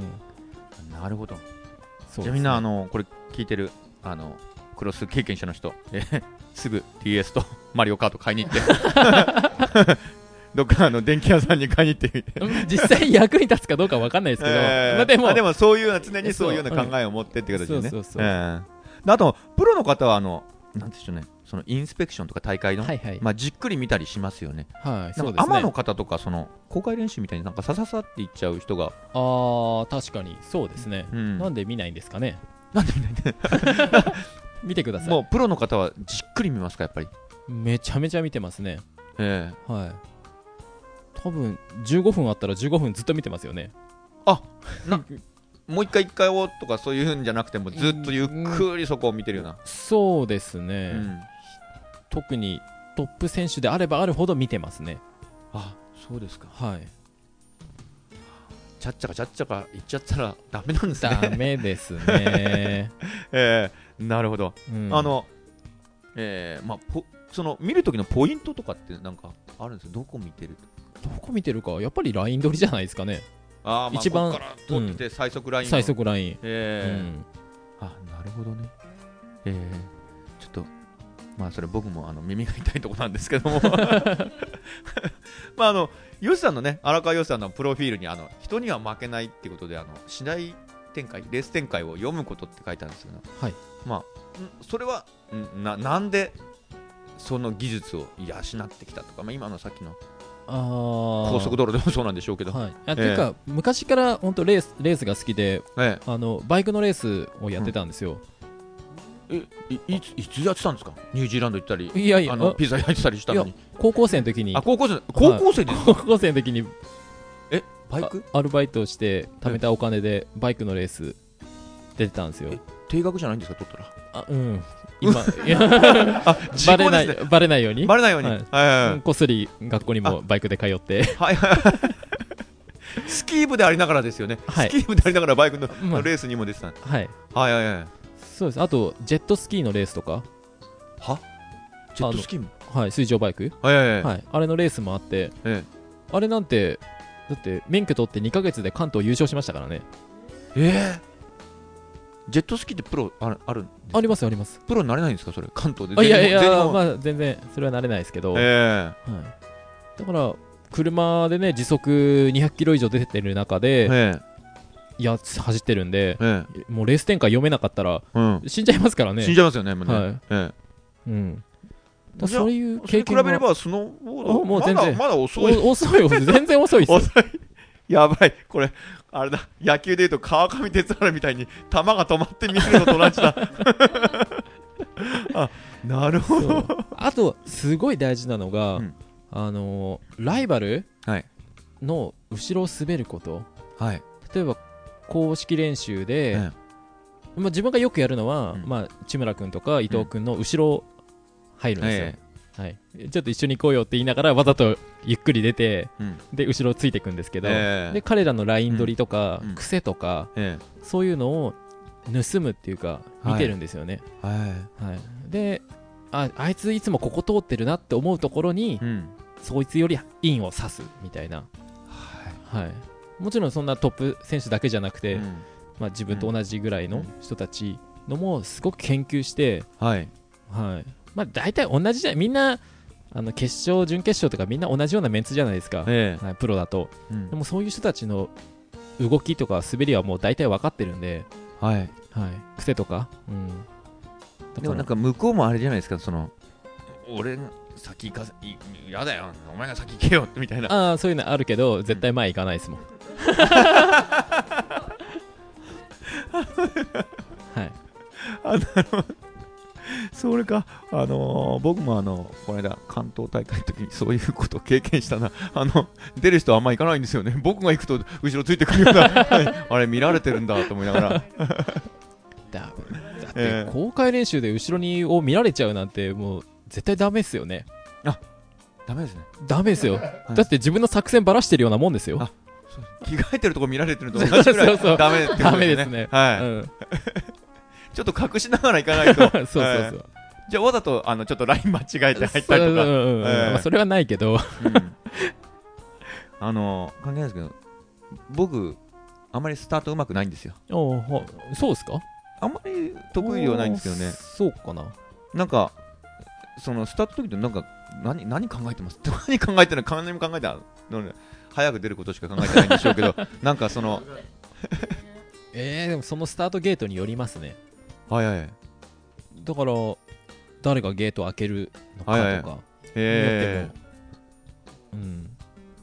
まあ、まあゲート開ける人を見てるしー、え。でまあ見えない時もあるじゃないですか。ー、はいはい。見えない時は何してんだろう？何してるか分かんないですね。あれ？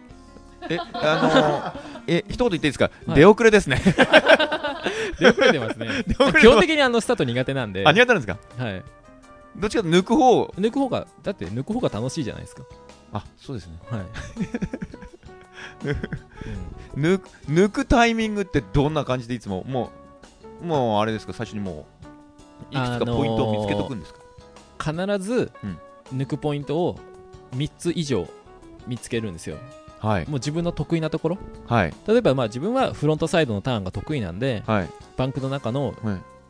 なんていうかフロントサイドのバンクえは必ずインをついて抜くようにしてるんですけど、まえうん。あ、それ以外にもあのまあライン取りでここがすごく重要だと思うところええ。では必ず仕掛けるようにしてるんですよ、うん。で3箇所見つければビリでスタートしたってえ3箇所あれば3位には上がれるじゃないですか、えはい。でも必ずそこでは必ず突っ込む、はい。決めたところで。はいで自分の苦手なところではもう無理しないでえもうつその得意な3つだけ、えはいはいはい。うん。なるほど。はい、だからその3つ以外まあ3つ以外で、まあ、4つあれば4つでもいいんだけど、えはい、その決めたとこ以外では基本的には抜かないですね、えはいはいはいはい。はい、あじゃあそれを見る能力。あの普通あの公開まあインスペクションが終わって公開練習があるじゃないですか。はいその3箇所か4箇所って大体インスペクションの時にもう見抜いちゃうような感じなんまあ一応基本的にはそういう風にしてますけど、えまああとは周りの滑りを見てえうん。あこいつこんなところでチェック入れるんだっていうところで突っ込んでいくとか、はいはいはい、はい。はい、公開練習のなんかあのそのやり方って決めてます？例えば1本目から、まあ、インスペクション終わって公開練習だよって言ったら普通3本4本ぐらいですかねいけるとしても。そうですね。ええ、100で行ってとかなんいくつで行ってとかなんかそういう。あ全部7割8割じゃないですかね、はい。マックスで行ったこと多分ないですね。あらま。あらま。え 僕いつも終わってはい。精神的に参ってるんですけどね。あなんですかね。マックスで行くとうん。多分、公開練習でマックスだと、うん。本番でねもっとあ他にも敵がいるのにうんなんだろうな余裕がなくなっちゃうじゃないですか、はいはいはい、はい、まだ余力を残しておかないとうん。い、けないんで、じゃあ大会,、まあ、大会はまあ始まって100出すためにはい、公開練習ではまあ別に7割8 7割割ぐらい。8割ぐらいでいいのかなって、はいはいうん、逆に？逆に。逆に。なるほど。それちょっとびっくりしました。僕3回あったりしもう90、100、100ぐらいで。でいつもあれ失敗しちゃうんですけどね、えー、例えば周りの人滑りを見てて、うん、まあ、マックスで行ってる人がいるとするじゃないですか、えーうん、で彼にできるんだったら自分にできないことはないと思ってるので基本的に、えーはい、だからまあ8割ぐらいのあれでその彼についていけるんであれば、うん、まあ残り20%残ってんだから、うん、まあ抜けますよね。はいはいはい、はい、あなるほど、はい、勉強になるな。あとその公開練習でちょっとどどっちがいいのか教えてほしいんですけど、はい、まあ3回ありましたよね、はい、7割8割でいって、はい、ノーミスでいきました。はいはい。しかもああ3回のうちでどっか転んじゃった。はいはい。で大会に行く方のがいいのか。そのつまりうまくいい状態で行く方がいいのかあそこで転んだりなんかしながらああそこで気をつけようと思って行った方がいいのか。あまあ自分は、うん、転んだ方がいいと思います。転んだ方が？はい、はい、公開練習で転んで、えー、まあ、失敗して、うん、それを改善した方がいいと思うんですよね、えー、だってなんだろうなイチロー、とかゴジラの松井、はい、とかだって結局3割3割打ちゃすごいじゃないですか、3割バッターって、えー、10回中 3, 3回しか打てないわけですよ、要するに。でってことは7回は失敗してんだから、別に失敗したっていいじゃないですか、はい、で先に失敗しておけば、うん、あとは成功しかないっていう、はいはいはいはい、逆に考えればなんつうのかな。ちょっとごめんなさい。説明難しいんですけど、公開練習まあ1回戦から、ね、決勝行くのに6回戦あるんで、えー、6本滑るじゃないですか、えー、で公開練習4本滑ったら、えー、まあ、全部で10本、うん、で先に失敗しとけばあとは成功しか残んないっていう 気持ちの問題？練習全部失敗だって。で失敗したところが自分であじゃあこういうふうにしようって思えるじゃないですか、それが決勝で活かせればそれでいいんで、別に失敗してもいいんじゃないのかなって思ってますけどね。だって10回滑って10回とも完璧に100%滑れることって多分ないと思うんですよ。えー、はい、そうですよね、はい。うん、まあ、僕よく転ぶんで 転ぶんで本番でも転んじゃうんで。いろいろ。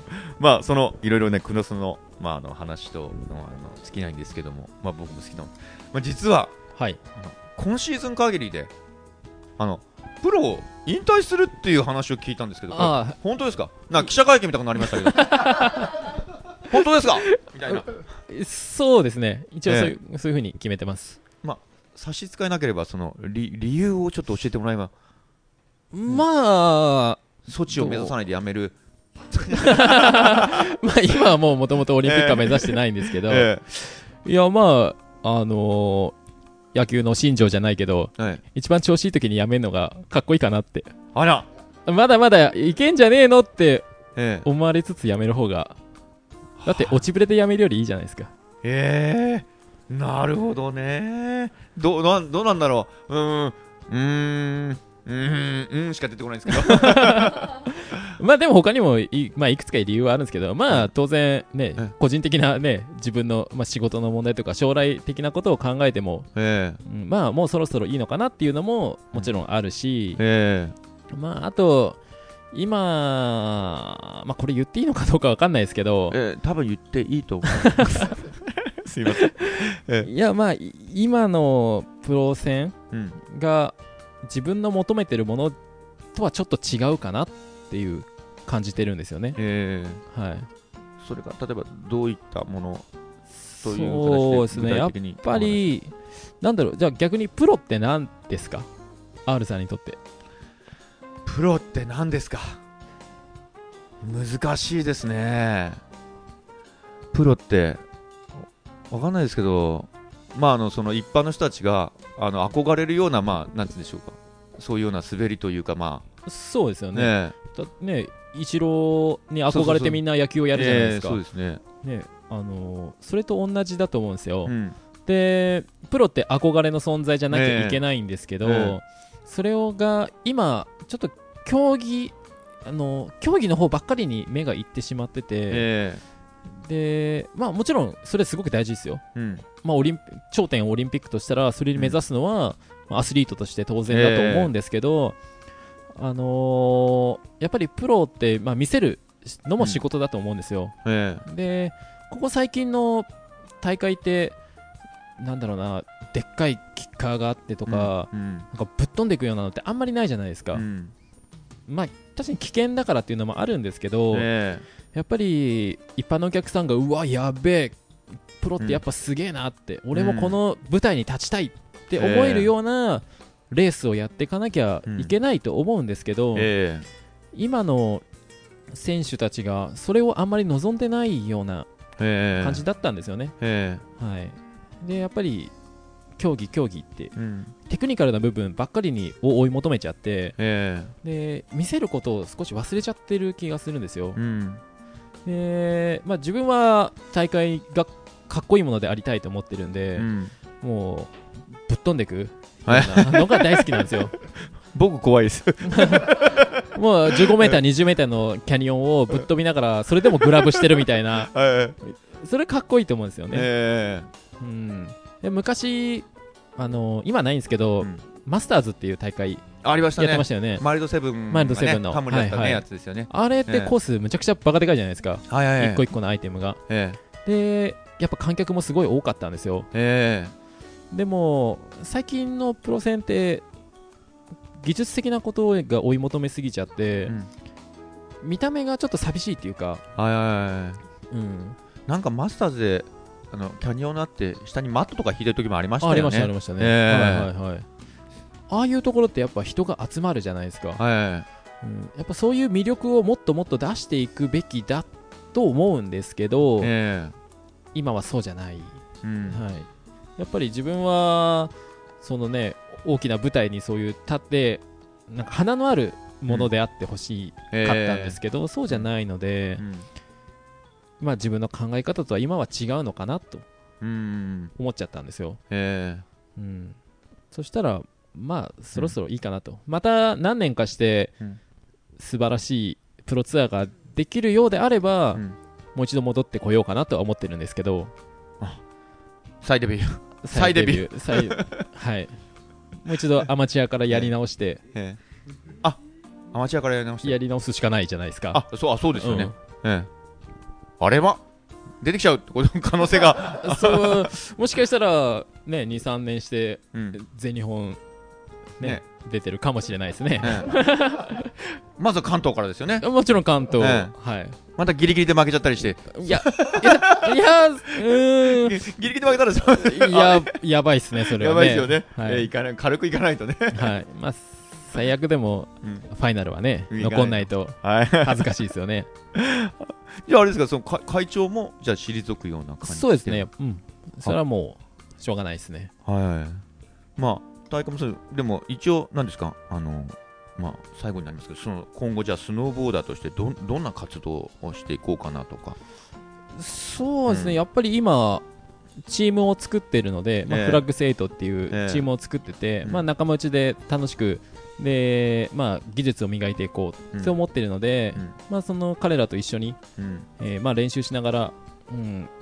まあ、クロスっていうものを楽しんで、えー、なおかつその、まあ、広げていきたいですね、えー、今、競技者減ってるんで、えやっぱね、なんだろうな、100人のうちのトップになるより、うん。500人のトップに立ちたいじゃないですか。ー、ねすごいですね、その、はい。ね500人のトップになった人いるんですもんね、いるんですよ。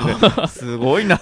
うん。ね。やっぱそれぐらいね、人が集まんなかったら、う。うんん、楽しくないじゃないですか。まあそうですよね、はい。本当、もう少しあの、まあ、大会とかもね、みんな出てくれば、はい、えーいいと思いつつも、でも出てきたら、あれだな、勝ち上がるのも自分は厳しくなるから、難しいな、うん。えーあれですか、スノーボードに関係するようなまたお仕事か何かをしていこうとか、いや、しばらくはちょっと仕事はまあ全く違うことをえーしようかなって思ってるんですけど、えーまだニュージーランド行っちゃったりとかしないですね。それはないですね、ちょっとね、アジアを旅したいなとは思ってるんですけあど、はいはいはいはいはい。あの貧乏旅行好きなんで、あー、はい、まあいいじゃないですか、ずっとね、あの、ぎ会長とは言われながらも、激務激務で、あの、やってたわけですからね。ね。。はい。えーじゃあ少し休んで、えーはいえいつまでって決まってるんですかこれ？え、何が？そ卒業式じゃないですけどその会長職は？は一応5月31あそれでまで。あの次の年に誰になるかとかっていう形にそうですね、えーはい、ちょうどじゃあシーズン終わった頃ですね。ですね。はいはいはいはい、はい。じゃあそれからはもうちょっと旅に出ると。出たいかな？出たいかな？それでまた戻ってきて、はい、えー来年はまたい一般として。ら来年はで来年出れないんですよね。プロは1年間あの公認大会に出れないので、えはい、ーじゃあ普通にもう普通のスノーボーダーと普通してのサンデーボーダーで。サンデーボーダーで、はい。サンデーボーダー。まあ今でもサンデーボーダーですからね。あそうですよね、はい。えーそそうでねあの仕事があるんですもんね、はい。そうですね。よね、はい。えー普段まあ大会があれば当然ね運営とかそれで行きますけども。はい。なるほど。わかりました。ちょっと、まあ、いろんな話を聞いて、えーはい最後に、まあ、あの聞いてる方になんかメッセージとかあります？おー。おー考えてなかったですね、えーとか、まああのね、うん今これからやっていくプロの人たちとかなんか、うん、まあそうですね、あー難しいな、どうしよう、うん。まあでもやっぱりクロスって楽しいから、はい。まあ、勝っても負けても楽しいと思うんですよ。え。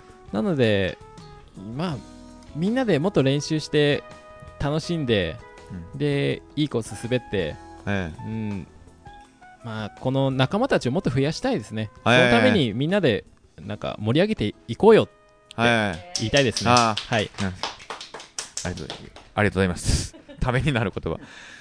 実は今日、あの、その、このね、インタビューをね、お願いしたときに、まあ、できたら、あの、ずうずうしいんですけど、何か、ちょうだい ちょうだいっていう、まあ、言われましたんですけどね、はい。えーと、なんと、えっと、まあ、あの、この横に商品置いてあるんですけど、えーと、荒川よしさん何を勘違いしたのか、いい方に、いい方に、いい方に勘違いしてくれて。だっ、て持ってこいって言うから持ってきたらいやいやいやいんですよいいんですよ。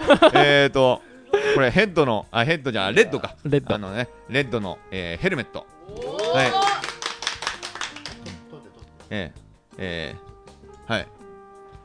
取りますか？はい。サイズサイズサイズはこれは M かな、M これは男性用ですよね。うんえそうですね。ハンキャップですね。ハンキャップですね、はいこれ2万3000円しますか2ら、万ね、3000円。2万3000円。これこれ上げちゃうのまた。うん、これかぶって、ね、クロスを出てもらえればはい。いいなと思って持ってきました、それとあとこれはこれやばい。えっ、ー、とですねフラックスのビンディング。これ新品ですね。えっ、ー、とフィードバックという商品のこれサイズは M のブラック。はい。これ男性用ですまあそうですね。ごめんなさい。メメンズばっかりですね。あいいんですいいんです。いやいいんです。僕メンズなんで。ここれすごいな。えっ、ー、とヘルメット、えービンディングをいただきましたんで。はい。えーこれを、えースタッフで後でじゃんけん。スタッフじゃないの。スタッフじゃないスタッフじゃないのねこれまたリスナープレゼント。あーマジかよ。えーしたいと思いますんでいやありがとうございました。えー いただきますんでありがとうございました、はい。最後にあの何でしょう。えークロスって何ですか？ヨシさんにとって。クロスって何か？クロスって。うわー難しい質問しますね、うん。あーなんだろう。えー、難しいな。えー、わかんない。なんだろう。スノーボードクロスって自分にとってなんかあの、自分にとって？ええ。ー、友達ができる楽しい遊び？ーあいやいやいやいやいや。そうですね。僕も大会とか出てると話す人たくさん増えたりするんでそうすると楽しいですよね、そうですね。だってええ。この8え？何年？プロやって8年？えクロス始めて多分10 10年？10 10年以上はい。やってると思うんですけどめちゃめちゃ友達増えましたもんね。えはいだってクロス大会行ったらみんな知ってますからね。知らない人なんてほとんどいないから。はい。うん。だみんなそういうんですいろいろね、あのー大会とかにもね、はい。まあ当然アマチュアの大会もありますけどさ出てほしいですね。そしていろんなのね友達を同じ、まあ、考えとかそう思ったらね、あのーそういう仲間を増やしてほしいそうですね、えはい。いいですね。ありがとうございました、まあ、今日はあのお忙しい中ありがとうございました。いえいえとんでもないです、えー本日のゲストは、えーフォルクのライダーであり、えー現在 PSA アジア会長の荒川義則さんでした、い。どうもありがとうございました。ありがとうございました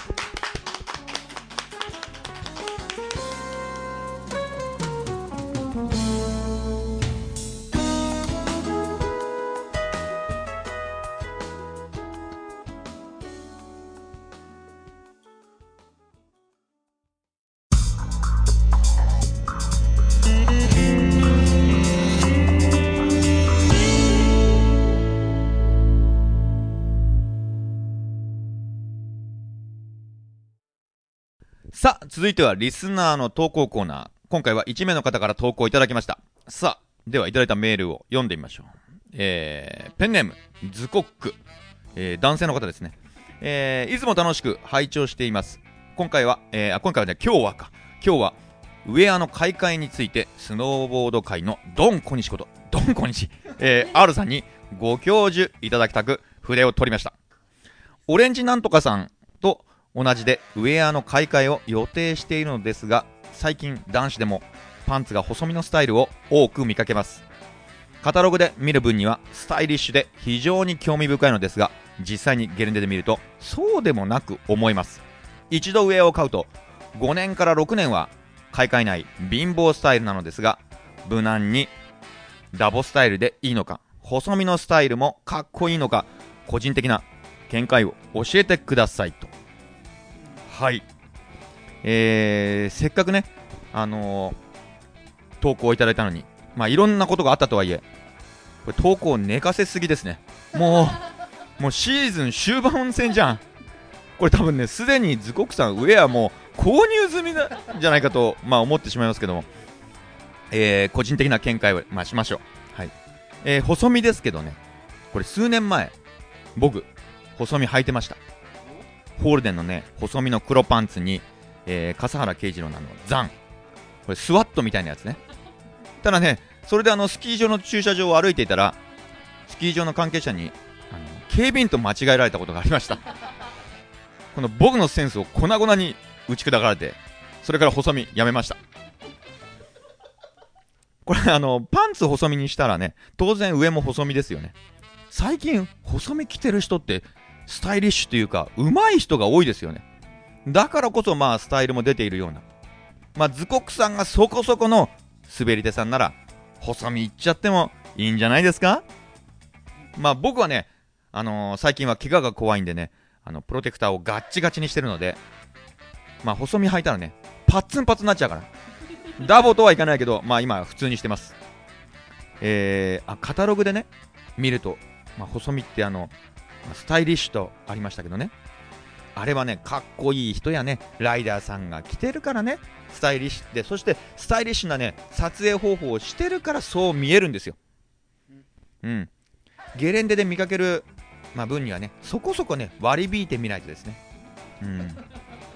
あの、話違えど、あの、思春期にですね、あの、何を勘違いしたか、はい、え戻りますけど、えー、芸能人と同じ髪型をしようと、同じ美容院を探して、同じ髪型にしてくださいと注文したんですよ。もう出来上がってきたらね、とてつもなくね、かけ離れてた、苦い経験あります。もともとね、素材自体が違うんだなってね、そこで気がつきました。えー、なんで、カタログみたく、かっこよくはならないですよ。そこはね、あの、あらかじめ、ズコックさん、分かっといてください。はい。そう、そういえば、あの、オリンピックで見た、あの、USA のパンツかっこよかったね。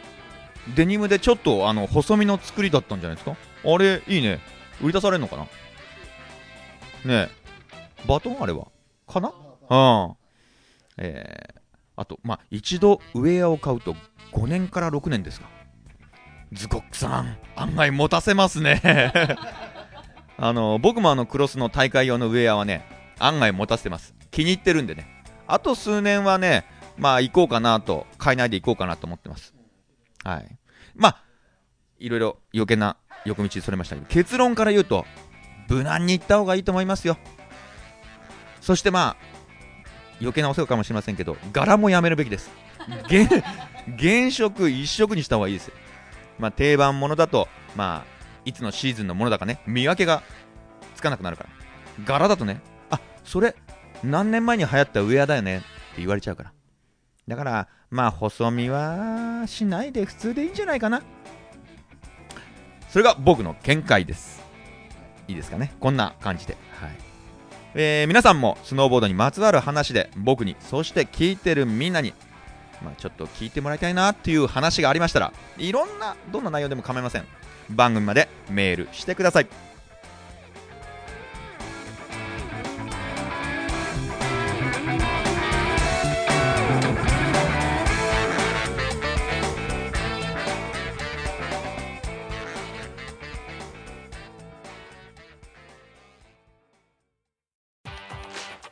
では最後のコーナー折りのり情報局です。アシスタントのチェコよろしくです。はい。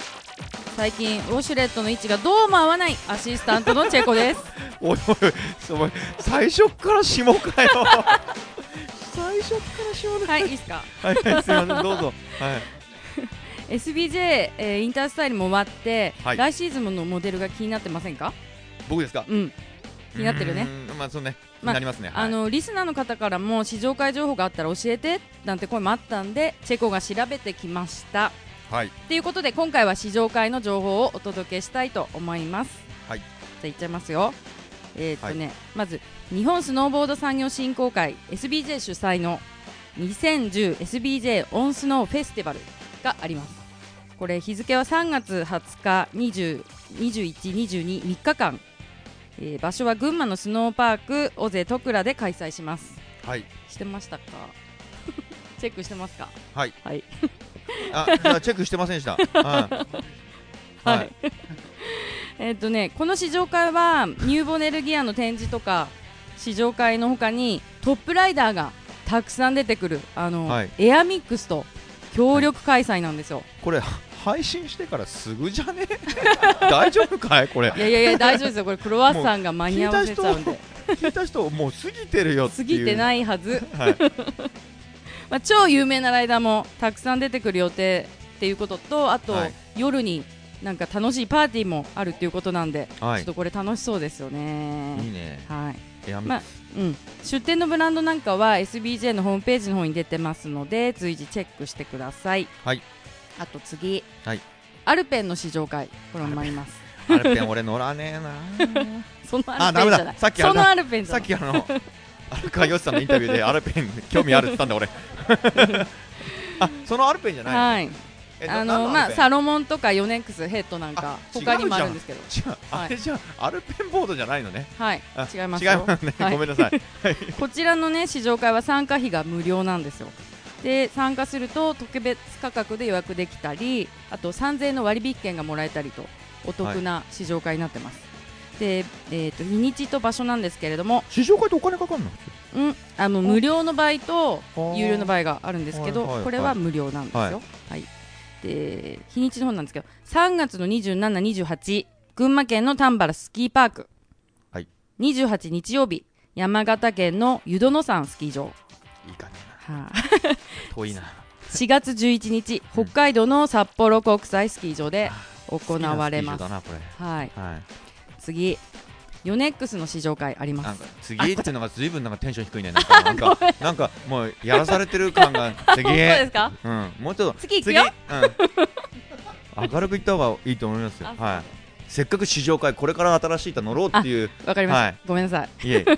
うん。ヨネックスの試乗会があります。はい3月の20、21これあのあこちゃんのホームでもある苗場のプリンススキー場で行われます。はいでこの時にヨネックスのスノーボードフェスティバルっていうのがあるんですね。はいで、まあ、林愛子ちゃんとか青野亮君中島志保さんなど、まあ、他バニボさんとか予定参加予定です。そうそうたるメンバー これね全部来たらすごいよね。豪華ですけど。なあっこちゃんに会いに行こうかな でそれ以外はえっ、でもと、それもあれじゃん。もうもう間近だね、うん。はい。20 3月の27、28、岐阜県の高須スノーパーク。で同じく Yes 27、28群馬県の丹原スキー場、はい。でこちらも同じ同じ日付で栃木県のハンターマウンテン塩原で、えー開催されます、はい。足を運んでみてください、はい。次。次。ちょっとサクサクいっちゃいますか。はいえー、といつもうちがお世話になっている南の試乗会もありますよ。はい、はい。えっ、とねこれは来月の4月10日11日、はい。開催場所は新潟県の神立高原スキー場です、はい。でこれねあのお泊まりの試企画なんです。はい。はい。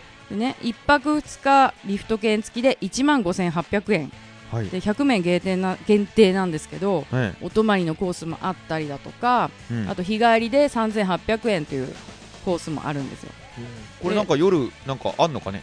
夜？夜のパーティーもあります、ああ、はい。いいね。あとライダーレッスンも無料であったりだとか。南さんってパーティー好きだよね。パーティー好きですよね。飲み会盛り上がるしね。飲み会好きだよね。若林さんが好きなのかな飲みが そうかもしれないですね、はい。はいいえいえ。でこれあのホームページの方から申し込めるようになってるんですが締め切りが4月4日までなので、はい。ちょっと注意してください、はい。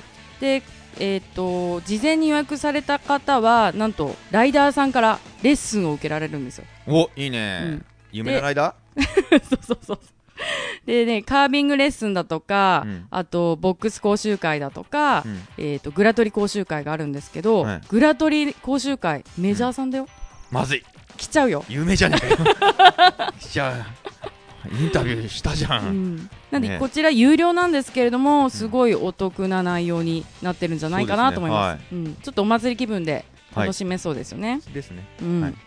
あとはねはい。すごい調べてきたから、はい えー、とナチュラルリアクションラボラトリー3はいはいはい。これ3月20日21これ高須スノーパークで行います。高須は結構イベント多いんですね。イエスですね。はい、うん。でね、はい。減点スティックも乗れるんですよ。あうん。パウダー好きには、ね。ね、私も持ってますけど、はい。自分より長いやつ、うん。まあ、試乗会はね春だからね、うん。そうそうそうそうパウダーねえじゃんっていう意見が試乗会のほかに、あの特設のこういうボールはい丸いやつはいでライダーとセッションもできますよと、はあ、はい、あとじゃはあ原点でボール滑っちゃえばいいはい、あとはね、えっと、バートンの2011デモツアーっていうのがありますでこちらの方は、うん、と最近最新のモデルを最高のアドバイスとともに体感できるというのが売りなんですよ、はいはい、はい、でこちらもすでに2月から始まってるんでえーっとそうですね。3月20日からのイベントを紹介しますけど、うん。うんとねうん。えー3月20日、21、22、3日間。はい。これはぎまた岐阜県の高須スノーパークです。あイエス。イエス高須すごいね。試乗会ばっかりで。イエスじゃないけどさイエスじゃないね。怒られそうだけど、うん、すごいね。で3月27、28ははい。群馬県の川場スキー場、はいで4月3日、4日は長野の白馬八方根スキー場で行われます、はい。あと今日の収録でも何回も出てたケスラーの試乗会。はい。お、お。まあ、お金がない R さんも乗るだけならできるよっていうことでちょっと私頑張って探してきたんですけれど、はい。はい、こちらねホームページの方から、まあ、申し込み制になってるんですけれども、はい。申し込むと,、えーっと20万ぐらいのボードに乗ることができるとい。うことで,、でこちら3月いっぱいまでなってます。ただお金かかりそうだね。ただなのかな。ちょっとかかるかもね。かかるかもしれないです、はい。あのええ壊した場合ね弁償みたいな。やばいな20万なんてやばいな。はいまあ一回興味がある方はね。はい、まああのー他にもいろいろえーっと市場があると思うんですけれども調べてきたのは以上なんですが、えーっとうん、今回紹介した内容はホームページでも折りのりのホームページでもチェック、えーできるようになってますしあと各主催しているホームページのところに行って事前にね、あのー内容を確認してください。もしかすると雪がどんどん溶けちゃって、うん。開催がちょっとねできないよなんて残念なことがあるかもしれないので、はい。はい、現地に行く前にはい。お確かめください。今日全然テンション低い目ですね。え、そう？あちょっと久々だから。あ久々だから。ごめんなさい。いえいえいえいえはい す。みません。はい。いや大丈夫です大丈夫です、うん、はい。なわけで。はい。それじゃあ続けてプレゼントの発表いっちゃいましょうか、はい。ここからちょっとここからちょっとテンション上げ上げますよこっちは。はい。はいじゃあ私の方から発表します。はい。えっ、と今回の発表はラブザスノーセーブザウィンターの金田由紀子さんからいただいたえっ、とイロハスとのコラボ T シャツです。はい。はい。かっこいいのがね。かっこよかった、これは。はい。でまあこれストップザコロスケって R さうんん言ってたんですけど、えあのー応募してくれえまあスローガンのもとね そうそうそうそうそうそう、はいまあちょっとまあいろいろ応募してくれたんですけどね。もらったんですけれども、今回は。向こうの応募もあったみたいで。あだからねそうなんだ。P がバッサリ切ったそうで。あーまあね、そういうねちゃんと条ね。件はねね満たしておかないとうん。もったいないですよね、は。い。うん。まあさんさてまあ今回はねはい。誰に当たるんでしょうか。どうなのか。なはい。またコまたコロスケ持ってくるのがガすね。ごいよね。ガチの抽選ですけど。ははい。じゃあはい。じゃあちょっと。えー抽選会を。やってください。はじゃん。これだよ。はい。と今回の当選者はオレンジのくまさん。おめでとうございあれ？このすけ残念。はますオレンジのくまさんってあれだ。あの職人。いそうですね。はがき職人ですはねがき職人の方ですよね、はい。はいはい。あちょっと感想があるので言ってもいいですか、はい。えっ、とプロデューサークロワッサン氏の厳しさを 厳しさ R さんとチェコさんの会話が楽しいです、はあはあはあだそうです。だそうです。あとは？一応コロスケのもコロスケってさコロスケさんのも読んでこうか。うん。えー、っとコロスケ要望はね折りのりのステッカーを作ってみてはどうでしょう、うん。折りのりのホームページは見やすくグッドですと。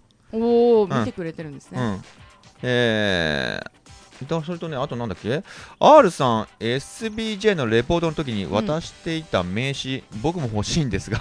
名刺？あ。どうすんだろ名刺あ別にいいけど 名刺欲しいかな。あいいですよ。はい。えー、R さんスタッフの皆さん鈴木白さんの収録が聞きたいので、いつか収録お願いします。だ。ですね。どっかかしらから接点探しますこれから。うはい。わかりました。はい、うんはい。えじゃないですよ。あの当選されたあのオレンジのクマさん。あー。うあの 俺の方までね、はい。当たったよっていうメールを、まあ、送ってくれないと しょうがないですよね。そうですね、はい。であの無効になっちゃうとあ無効にならないか、はい。あの送り先の郵便番号住所氏名を必ず書いてください。これはい。本名ですよ、はい、で配信から1ヶ月経過しちゃった場合は無効になるので聞いたらすぐに送ってください。くまさん。オレンジのクマじゃ届かないよね。はい、書きそうじゃない？はい、ということで。それと、うん。さて、あのー、先ほどね、インタビューの方でもありました、今回のゲスト、荒川義則さんからのプレゼント、プレゼント、プレゼント。ははい。い、豪華すぎです、えーっと、もう一回、言ってあげてください、プレゼント。まず一つ目が、ヘルメットですね。これは何色？写真アップしますか？うん、シルバーですね。シルバー、はい。ヘルメットと、えーっとね、2万3000円の、嘘でしょ、えーいや、本当2万3000円すごいよ。やっぱりやめましょうよ。やめましょ出すうヘルメット、えー、これ男性 M、まあ頭が M のそう人、頭が M の人、ね、男の人女の人女性の方でもいや私ちょっと頭大きいからっていう人は別に全然送ってもいいですよ。それと、はい、フラックスのフィードバック M サイズの赤のビンディングですこれ新品っすよ。かっこいいっすよ。これ。これ。これまたホームページで見てください、ちょっと柄も可愛いですね、うんうんねうん。いいですねね。これ。ね。いやー荒川よしさんいい意味で勘違いしてくれて 出してくれました。はい、はい。ありがとうございます。はい。えー、これを各ね1名ずつプレゼントします。はい。いいんですよね。はい。はいはいじゃあ応募条件はい。今回はどうしましょう？シンプルにいきますか。ねいいですね、はい。シンプルで。はい。じゃあいつも通りえーっとペンネーム性別あと年齢。まあ書きたくない人は年代。年代？年代？二つ目はどうしますか？なんかありますか？いやなんでもないですいいですよ。なんでもないですか、うん。じゃあ荒川さんへのメッセージ書いてください。はい。はいあと3つ目は番組の感想あと R さんへの、まあ、プロポーズなど。いやいやいやいやプロポーズなんかなくていいですよ。なくていいですよ。はい。励ましのメッセージなど書いていただければうん。はい。OK です、はい。で宛先はいつも通り KUREKURE アットマーク OLNL.jp くれくれまでお送りください。はい、えーまあ、収録冒頭でもお話ししましたがオリンピック裏生中継。ライオさんノーマターボードの松井勝志さんと、えー予選はねライオさんのお泊まりになっているお部屋からそして決勝はというと大きな会場でコーヒーなんぞを飲みながら解説しました。その時のエピソードなんかをちょっと話そうかな今。えー椅子をね3つ並べて収録したんだけども周りにギャラリーの方々がたくさんいてバシバシ写メ撮られた。でもねみんなどう思ったんだろうね、えーまあ、ライオさんでしょ？松井勝志さんでしょ？はてその隣に座ってるこいつ誰？みたいな。プロ？見たことね。多分そう思ったに違いありません。えーと見たことなくて当たり前です。単なる一般人です。まあ、まあ誰かもあのそのねバシバシ撮った写メを持っててね、えーこの配信を聞いてる方がいたら僕にその写メくれないかな？僕もう1枚持ってないんだよね、えー番組まで持ってますよと連絡ください。写メ持ってますよメールを待ってますんでよろしくです。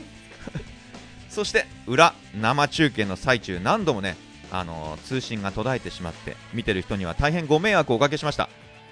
技術スタッフのねミスだったようで後でプロデューサーに殴り殺されそうにね殴り殺されそうになってました。まあそれは冗談ですけどいや冗談かな。で決勝ねあのハーフパイプのあの中継してる時。もうしかもねこの国母君の出番の時に止まっちゃってその瞬間の映像がないんですけどね。まあ見てる僕らの。この国母君が最後にダブルコークを失敗した時に実はライオさんがねコーヒー持ってることを忘れてあーってね自分に腕振り上げて自分のシャツにぶっかけたんですよ。もう本当にこれコントかっていうぐらいにね綺麗にもうシャツにねあのコーヒーぶっかけて会場全員大爆笑、えーその後の映像で、まあ、しきりにねライオさんがあの着てたワイシャツを気にしてるのが分かりますんで、まあ、そんな楽しみ方もありますね。見てください、はい、でこれ正直ねそのコーヒーをぶっかけるってことまずないよね。ね。笑える話だよね。でもねちょっと考え方を変えればねそれだけハーフパイプ日本人選手に対する期待まあ、うん。思い入れがね大きかったんだなと、まあ、感じました、うん。えーまあ、僕なんかが、あのーまあ、頑張ってくれっていうのとはね多分度合いが違いすぎるんだろうね、えーその松井勝志さんにしてもね、うん。そうハーフパイプの種目が終了したら持ってたそのコーヒーの紙コップ知らない間にぐしゃぐしゃになってたの。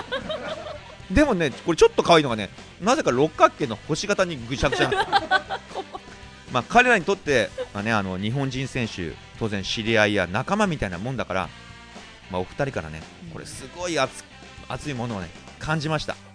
まあねそれをね間近で見れただけでもねやってよかったかなと僕は思いました、うん。はい、もし裏生中継を、えー見逃したって方はおりのりのホームページの TV ライブってところから見れるのでそんな、あのー心境などもね、まあ、気にしながら見てほしいと思います、はい、当日行ったあの SBJ インタースタイルの模様もありますんでね。来シーズンのアイテムをチェックしたいなと思ってる方はねそちらもチェックしてみるといいですよ、ね、先取りですよ。はい。それにしても、ハーフパイプの男子はね、みんなすごかった。国母君もそうだけど、青野亮君もね、決勝まで、まあ、頑張ってくれたね。ライオさんや松井さんが、もっと攻めてほしいと、おりのり TV ライブでは言ってたけど、本人としてはね、どんな思いだったんだろうね。うーん、機会があれば、その時の状況などを伺ってみたいと思います。そして、工藤浩平君。決勝までは進むことができなかったけど新人侍の若手としてね頑張ってくれたと思いますまだまだ若いんでね僕よりも当たり前だけど 次回の措置もね期待してますそして忘れちゃならないのが村上大輔選手。村上大輝ね。はい。えー惜しくも予選敗退だったけど2ヒット目？であの見せたね。フロントサイドのエア。ダブル半かトリプルぐらいの超ビッグエア。残念ながらこけちゃいましたが今回のオリンピックのハイエストエアだったと思います、えーまあ、記録にはね残らなかったけど見ている人の記憶にね残るトライだったし見ている僕らね全員がゾクッとするぐらいの高さとかっこよさでした。えーそして国母君、あのー、おりのりのね、ボリューム5のプチインタビューでも答えてくれましたが、ダサい滑りどころか、素晴らしい滑りをね、見せてくれたんではないかなと思います。最後のダブルコークこそね、決まらなくて惜しかったけど、2ヒット目のマックツイストはね、なんだろう、消えてくような感じでね、ふーっと、もう痺れるぐらいかっこよかったね。えー、まあ、おりのりのインタビューでもね、言ってた、まあ、4年間やってきたこと、彼らはね、まあまあまあ、僕らはね、出し切れたのかなと思うんですけど、どうなんでしょうかね。ちょっとまあ聞いてみたい気もしますね。えー、皆さんに。あもうあまり関係のないところであの注目を浴びてしまったけどもその辺はねまああのどうでもいいっすよ。くだらない話なんで、ええ。まあ、どんな気持ちでまあ試合に臨んだのか、まあ、落ち着いた頃にでもね、えーお話を伺えたらなと思います。自分がやったことに対する思いそれをどう乗り越えて挑んだのか正直聞きたいですね。はい。はい。オリンピック裏生中継 SBJ インタースタイルの生中継などなど、えーこれね実はね早朝から夕方までぶっ通しの一日で本当大変だった。えー有給休暇使って仕事以上に働いた一日だったけど、えーこれ裏生中継やってよかったと思います。ぶっちゃけ仕事よりも楽しかったです。またやりたいと思いますね。はい。これね会場がねあの終了時刻に近づいてねああやっと終わったという達成感よりもあもう終わっちゃうんだというなんだろう夢の時間じゃないけどねあの終わりたくないような、えーなんか感覚でちょっとあの寂しく感じました。センチメンタルジャーニージャーニーって。ジャーニーじゃねーニーって。また何かあのイベントがあったら調子に乗ってねやっていきたいなと思う今日この頃です。まあ有給休暇取れるか心配だけど えー会社あるのかな？まあやりたいと思います。はい、えー番組では皆さんの、えー投稿をお待ちしております。宛先はメールアドレス olnl.olnl.jp もう一度言います。olnl.olnl.jp 覚えやすいですよね。までお送りください、えーコーナーへの投稿は懸命にコーナー名を書いてお送りください。コーナー名は、えーまあね、もう勝手に作って送ってきちゃって OK です、えー番組への、えーご意見やご感想は、まあ、リスナーの皆さんの、あのエピソードなんかもね受け付けておりますんで気軽に送ってきてください、えー次はなるべく早めに配信できるんじゃないかと思います。はい。ではまたね！